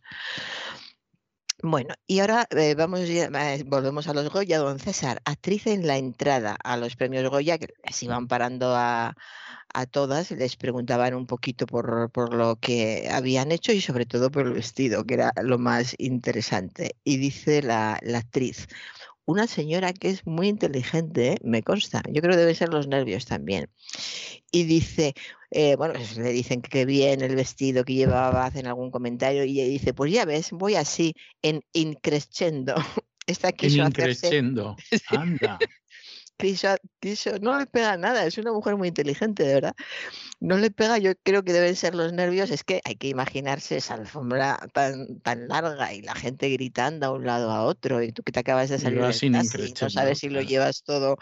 Voy así en increchendo, o sea que iba, yo creo que iba más crescendo que los demás, igual lo dijo por eso, porque es una señora con carácter, igual quería decir yo más increchendo que los demás, porque estoy en increchendo continuo. En fin, el caso es que crescendo es una voz italiana que procede del, latín crescendo y curiosamente esta palabra latina procede del germánico, de crescere, que significa eh, crecer. En música es el aumento gradual de la intensidad del sonido, eso lo sabemos todos, increchendo, y es también el aumento progresivo de algo. Por ejemplo, se puede decir un crescendo de tensión en cualquier cosa, en una obra de teatro, en una relación, en una discusión, etcétera. Y luego tenemos increchendo, que es de lo que se trata, lo que estamos comentando, voy así increchendo, aunque esta señora dijo en, en increchendo, increchendo es una locución adverbial que significa con aumento gradual. Sobra eh, este en por completo y el ejemplo sería, pues el enfado del público fue increchendo, fue increchendo. No hace falta ninguna preposición antes. Y un diputado, me sorprendió el otro día, no, no, no cogí el nombre, lo siento, no tomé el nombre, eh, estaba refiriéndose, estaba dirigiéndose a una señora en una intervención parlamentaria y dijo, todo en usted, señora Calviño, es fake. Estaba muy enfadado con la señora Calviño, ya le digo que no recuerdo quién era, y me hizo gracia relativa que al Parlamento haya llegado la palabra fake, que es una palabra que se oye por todas partes, que la oyes a los chavales en, en los transportes públicos, la utiliza pues yo creo que sobre todo gente, gente joven, pero creo que está totalmente fuera lugar, fuera de lugar que en una sesión parlamentaria haya un parlamentario que diga, señora Calviño, todo lo que usted dice es fake. Yo no, no hablo ni de, ya ve que el otro no recuerdo de qué grupo era, no recuerdo en estos momentos de qué grupo es la señora Calviño, fíjese, cómo ando, pero tenemos otras palabras, estamos hablando de lengua, ¿qué es esto de decir es fake como si estuvieras en el patio del cole? Todo lo que usted dice, señora Calviño, es falso, es fraude, es farsa, es patraña, es embuste, es falacia. Hay muchísimas palabras en castellano para no tener que utilizar la palabra fake, que vamos a dejársela a, a nuestros hijos, se está quedando, está teniendo mucho éxito, ya no solo como fake news, que fake news eh, ha tenido ha tenido gran acogida y se utiliza mucho, incluso fake solo. Pero hay que mirar el ambiente, el momento en el que se está, la edad que se tiene, te corresponde, no te corresponde. Yo creo que fake en este caso está totalmente, totalmente fuera de, de lugar. Y paso a un cartel en un bar. No se molesten por la cantidad de perros que puedan haber dentro del bar. Era un bar apto para mascotas. Ya habrá visto por el énfasis que lo que quiero comentar es este puedan. Puedan está en forma personal, en tercera persona del, del plural, cuando en realidad tendría que estar en forma impersonal. No se molesten por los perros que pueda haber dentro del, del bar. Sería diferente, por ejemplo, eh, tiene que ser de forma impersonal porque es, es algo indefinido. No se molesten por los perros que pueda haber. Era un bar apto para mascotas, por eso el, letrero. Por ejemplo, si dijera eh, hubiera un letrero que dijera no se, no se preocupen por los perros que puedan morder, pues ahí sí tendríamos el verbo en forma personal. Pero en el caso inicial hay que utilizar la forma impersonal. Los, pe- los perros que pueda haber. Es diferente los perros que pueda haber a los perros sujeto que puedan morder. Un divulgador histórico. Larra se enamoraba perdidamente siempre que podía. Para ser divulgador histórico, o sea, divulga es de forma popular, porque Sí, esta, sí. esta imagen de Larra es una- Incluso un poco pedestre, ¿no? Sí, sí, sí. Larra era enamoradizo, eh, eso se, se, sabe, hasta en los libros de texto se, eh, se hace alusión a este tema. Y, pero además esta expresión es que es un poco absurdo. La, Larra se enamoraba perdidamente siempre que podía. A ver, siempre que podía perdidamente, o sea, si no podía hacerlo perdidamente, no lo hacía. O se enamoraba siempre que podía, y siempre perdidamente. O sea que para empezar es, es ambigua y luego es, es un poco eh, absurda. Pues bueno, al fin y al cabo, Slarra tiene su prestigio. Ah, yo pienso que a todos los autores que han pasado los libros de texto de nuestro bachillerato hay que concederles mm, el, favor de, la duda y siempre el, el respeto, por lo menos. Y, digo esto porque nuestros libros de bachillerato eran realmente buenos y solamente hay que ojear, hay que haber ido ojeando la evolución del resto. Pues la raza enamoraba eh, perdidamente muy a menudo y, y, ya está. Esto de siempre que podía, pues es como si el, el, hecho de enamorarse fuera algo que, que, se busca, tú sales ya a la calle o vives buscando enamorarte y vas viendo las posibilidades que tienes y cuando se da, da esa posibilidad, o sea, es que puedes y entonces te enamoras perdidamente, además perdidamente, o sea, es bastante absurda la, la frase. Y eh, voy a hablar ahora de un recogido del pelo, también es de la gala. Es una forma bastante buena a utilizar para casos especiales. A utilizar es lo que voy a, comentar hoy. Eh, sería lo correcto para utilizar en casos especiales. Igual que otra frase que he oído estos días, un maquillaje muy fácil a utilizar por las mañanas. Esto es influencia anglosajona. Nosotros en castellano diríamos una forma bastante buena para casos especiales, para utilizar en casos especiales, un maquillaje muy fácil para utilizar por las mañanas, pero esta utilización de la preposición a más infinitivo es influencia anglosajona y debemos tratar de no utilizarla porque no, no corresponde al, al, español, es un calco inglés y no, no tenemos por qué utilizarla. Y un comentario sobre las elecciones de Castilla-León de, de ayer según el porcentaje de votos, el, comentario es de un contertulio que estaba en una mesa siguiendo desde un estudio de televisión. Según el porcentaje de votos, es una aventuración opinar. Es una aventuración. Aventuración es demasiado aventurado utilizar aventuración. Aventuración es un término que no está en el diccionario académico no tiene mucho sentido, pues eh, según el porcentaje de votos, opinar sería aventurarse, por ejemplo, o según el porcentaje de votos sería arriesgado opinar.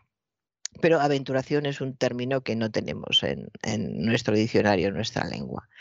Y eh, un error muy común, solo que nos, nos llega con el fondo de, de Ucrania. Un reportero desde allí dice, otros convoys esperan delante del Parlamento. Convoys. No es la primera vez que comentamos esta palabra. No se dice convoys, se dice en plural convoyes, convoyes. Convoyes, eh, pues por ejemplo, como ley, que se dice leyes, o buey, que se dice bueyes, o como hay, que se dice ayes. Son siempre estas palabras que terminan en Y precedida de vocal, entonces es cuando el, plural correcto es este que hemos dicho, con bueyes, leyes, bueyes, ayes, por ejemplo. Y un comentario también sobre las elecciones de, ayer refiriéndose al presidente del Partido Popular. Todavía no ha cruzado su Rubicón. Vamos a recordar, la, la imagen de cruzar el Rubicón a mí es que me gusta mucho, la, he comentado otras veces por Julio César, pero me parece una, una, expresión muy, mm, eh, muy, muy, muy, visual, ¿no? muy, muy potente, y además incluso me, recuerda a mi padre que, la utilizaba. No ha cruzado su Rubicón. ¿Qué quiere decir cruzar el, el Rubicón? Pues simboliza una actitud de, riesgo, de dar un paso decisivo hacia una empresa sin tener vuelta atrás. Este matiz es el importante, no dar vuelta atrás. El Rubicón, vamos a recordar que es el nombre de un río italiano que es corto, pero que tiene fuertes torrentes, es muy violento y en la antigüedad marcaba un límite que, no debía mm, pasarse según el reglamento de, del Senado romano. Y eh, no debía pasarse porque podía dar lugar a una guerra civil. Aún así, Julio César asumió el peligro y cruzó el Rubicón con sus tropas y con ello pues tuvo lugar una hazaña legendaria y no solo legendaria la hazaña, convirtió en legendaria esta, esta frase. En definitiva, cruzar el Rubicón sería tomar una decisión tan arriesgada que no tiene vuelta atrás. Recuerdo que mi padre decía todavía no he cruzado su Rubicón. Y cuando le mirabas, no hacía falta preguntarle, solo le mirabas y decía, jugártelo todo a lo grande. Si te sale mal, te hundes para siempre. Pero si te sale bien, ya nada se te pone por delante. Era, eh, no era, o sea, estaba bien. Estaba bien, estaba bien. Eh, sí, sí, sí, era, era muy, mi padre era muy correcto, no hablaba en vano, hablaba poco y no hablaba en vano. Y, y, nada más, creo que no tengo nada más, don César, nada más. Bueno, me parece, me parece muy bien. A mí me lo ha puesto, me lo ha puesto muy fácil porque le voy a dejar con la música de una película que yo luego la he vuelto a ver. En su día la vi, no me hizo mucha gracia, y luego la he vuelto a ver y me ha parecido bastante mejor que cuando la vi en su día, ya por los años 70, que es Convoy. Recuerda usted que era de Chris Christopherson y Ali McGraw y, y aparecía Ernest Borgnine de, de, policía perverso, ¿no? Y entonces tenía una banda sonora que era de C.W. McCall, que era el tema de Convoy y, y con ese tema la voy a dejar yo hoy. Estupendo, don César. Pues me quedo con él. Pues eh, hasta el jueves, Dios mediante.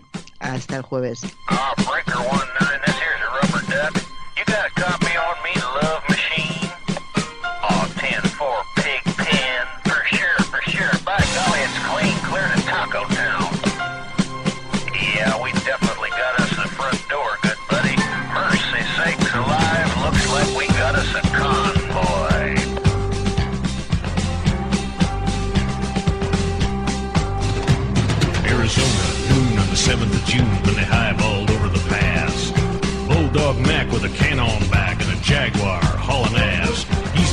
floor, stroking bores, seat cover starting to gain. Now Beaver, you a trucking with a rubber duck, and I'm about to pull a plug on your drain.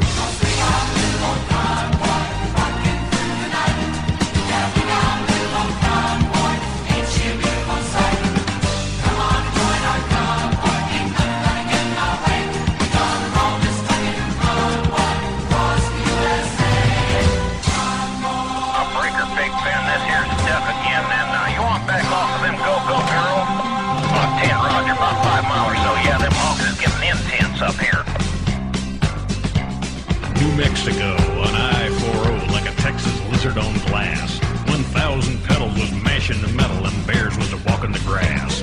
We trucked all day and we trucked all night, Big Benny improving our style. We could tell by the smell we was heading for hell and the devil was Dirty Lyle.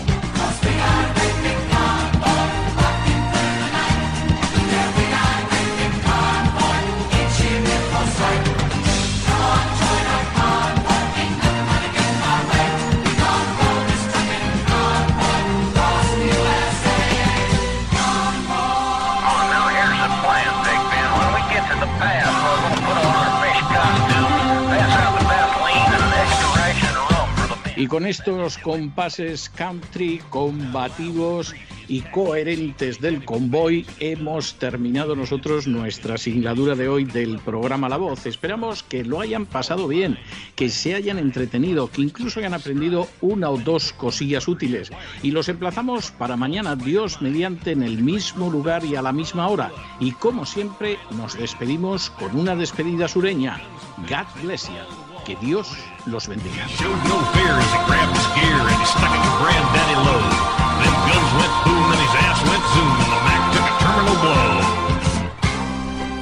El programa La Voz es una producción de Artorias Incorporated y al amparo del derecho a la libertad de expresión no se hace responsable de las opiniones vertidas en el curso del mismo. Well, that big black Mac stopped dead in their tracks when the trailer flew high in the air. There was pieces of truck and some pieces of duck, junk and debris everywhere. Then the rig took a drink and commenced to sink, and there was no duck no more. But that evil smile from dirty old Al showed south from the North Texas shore.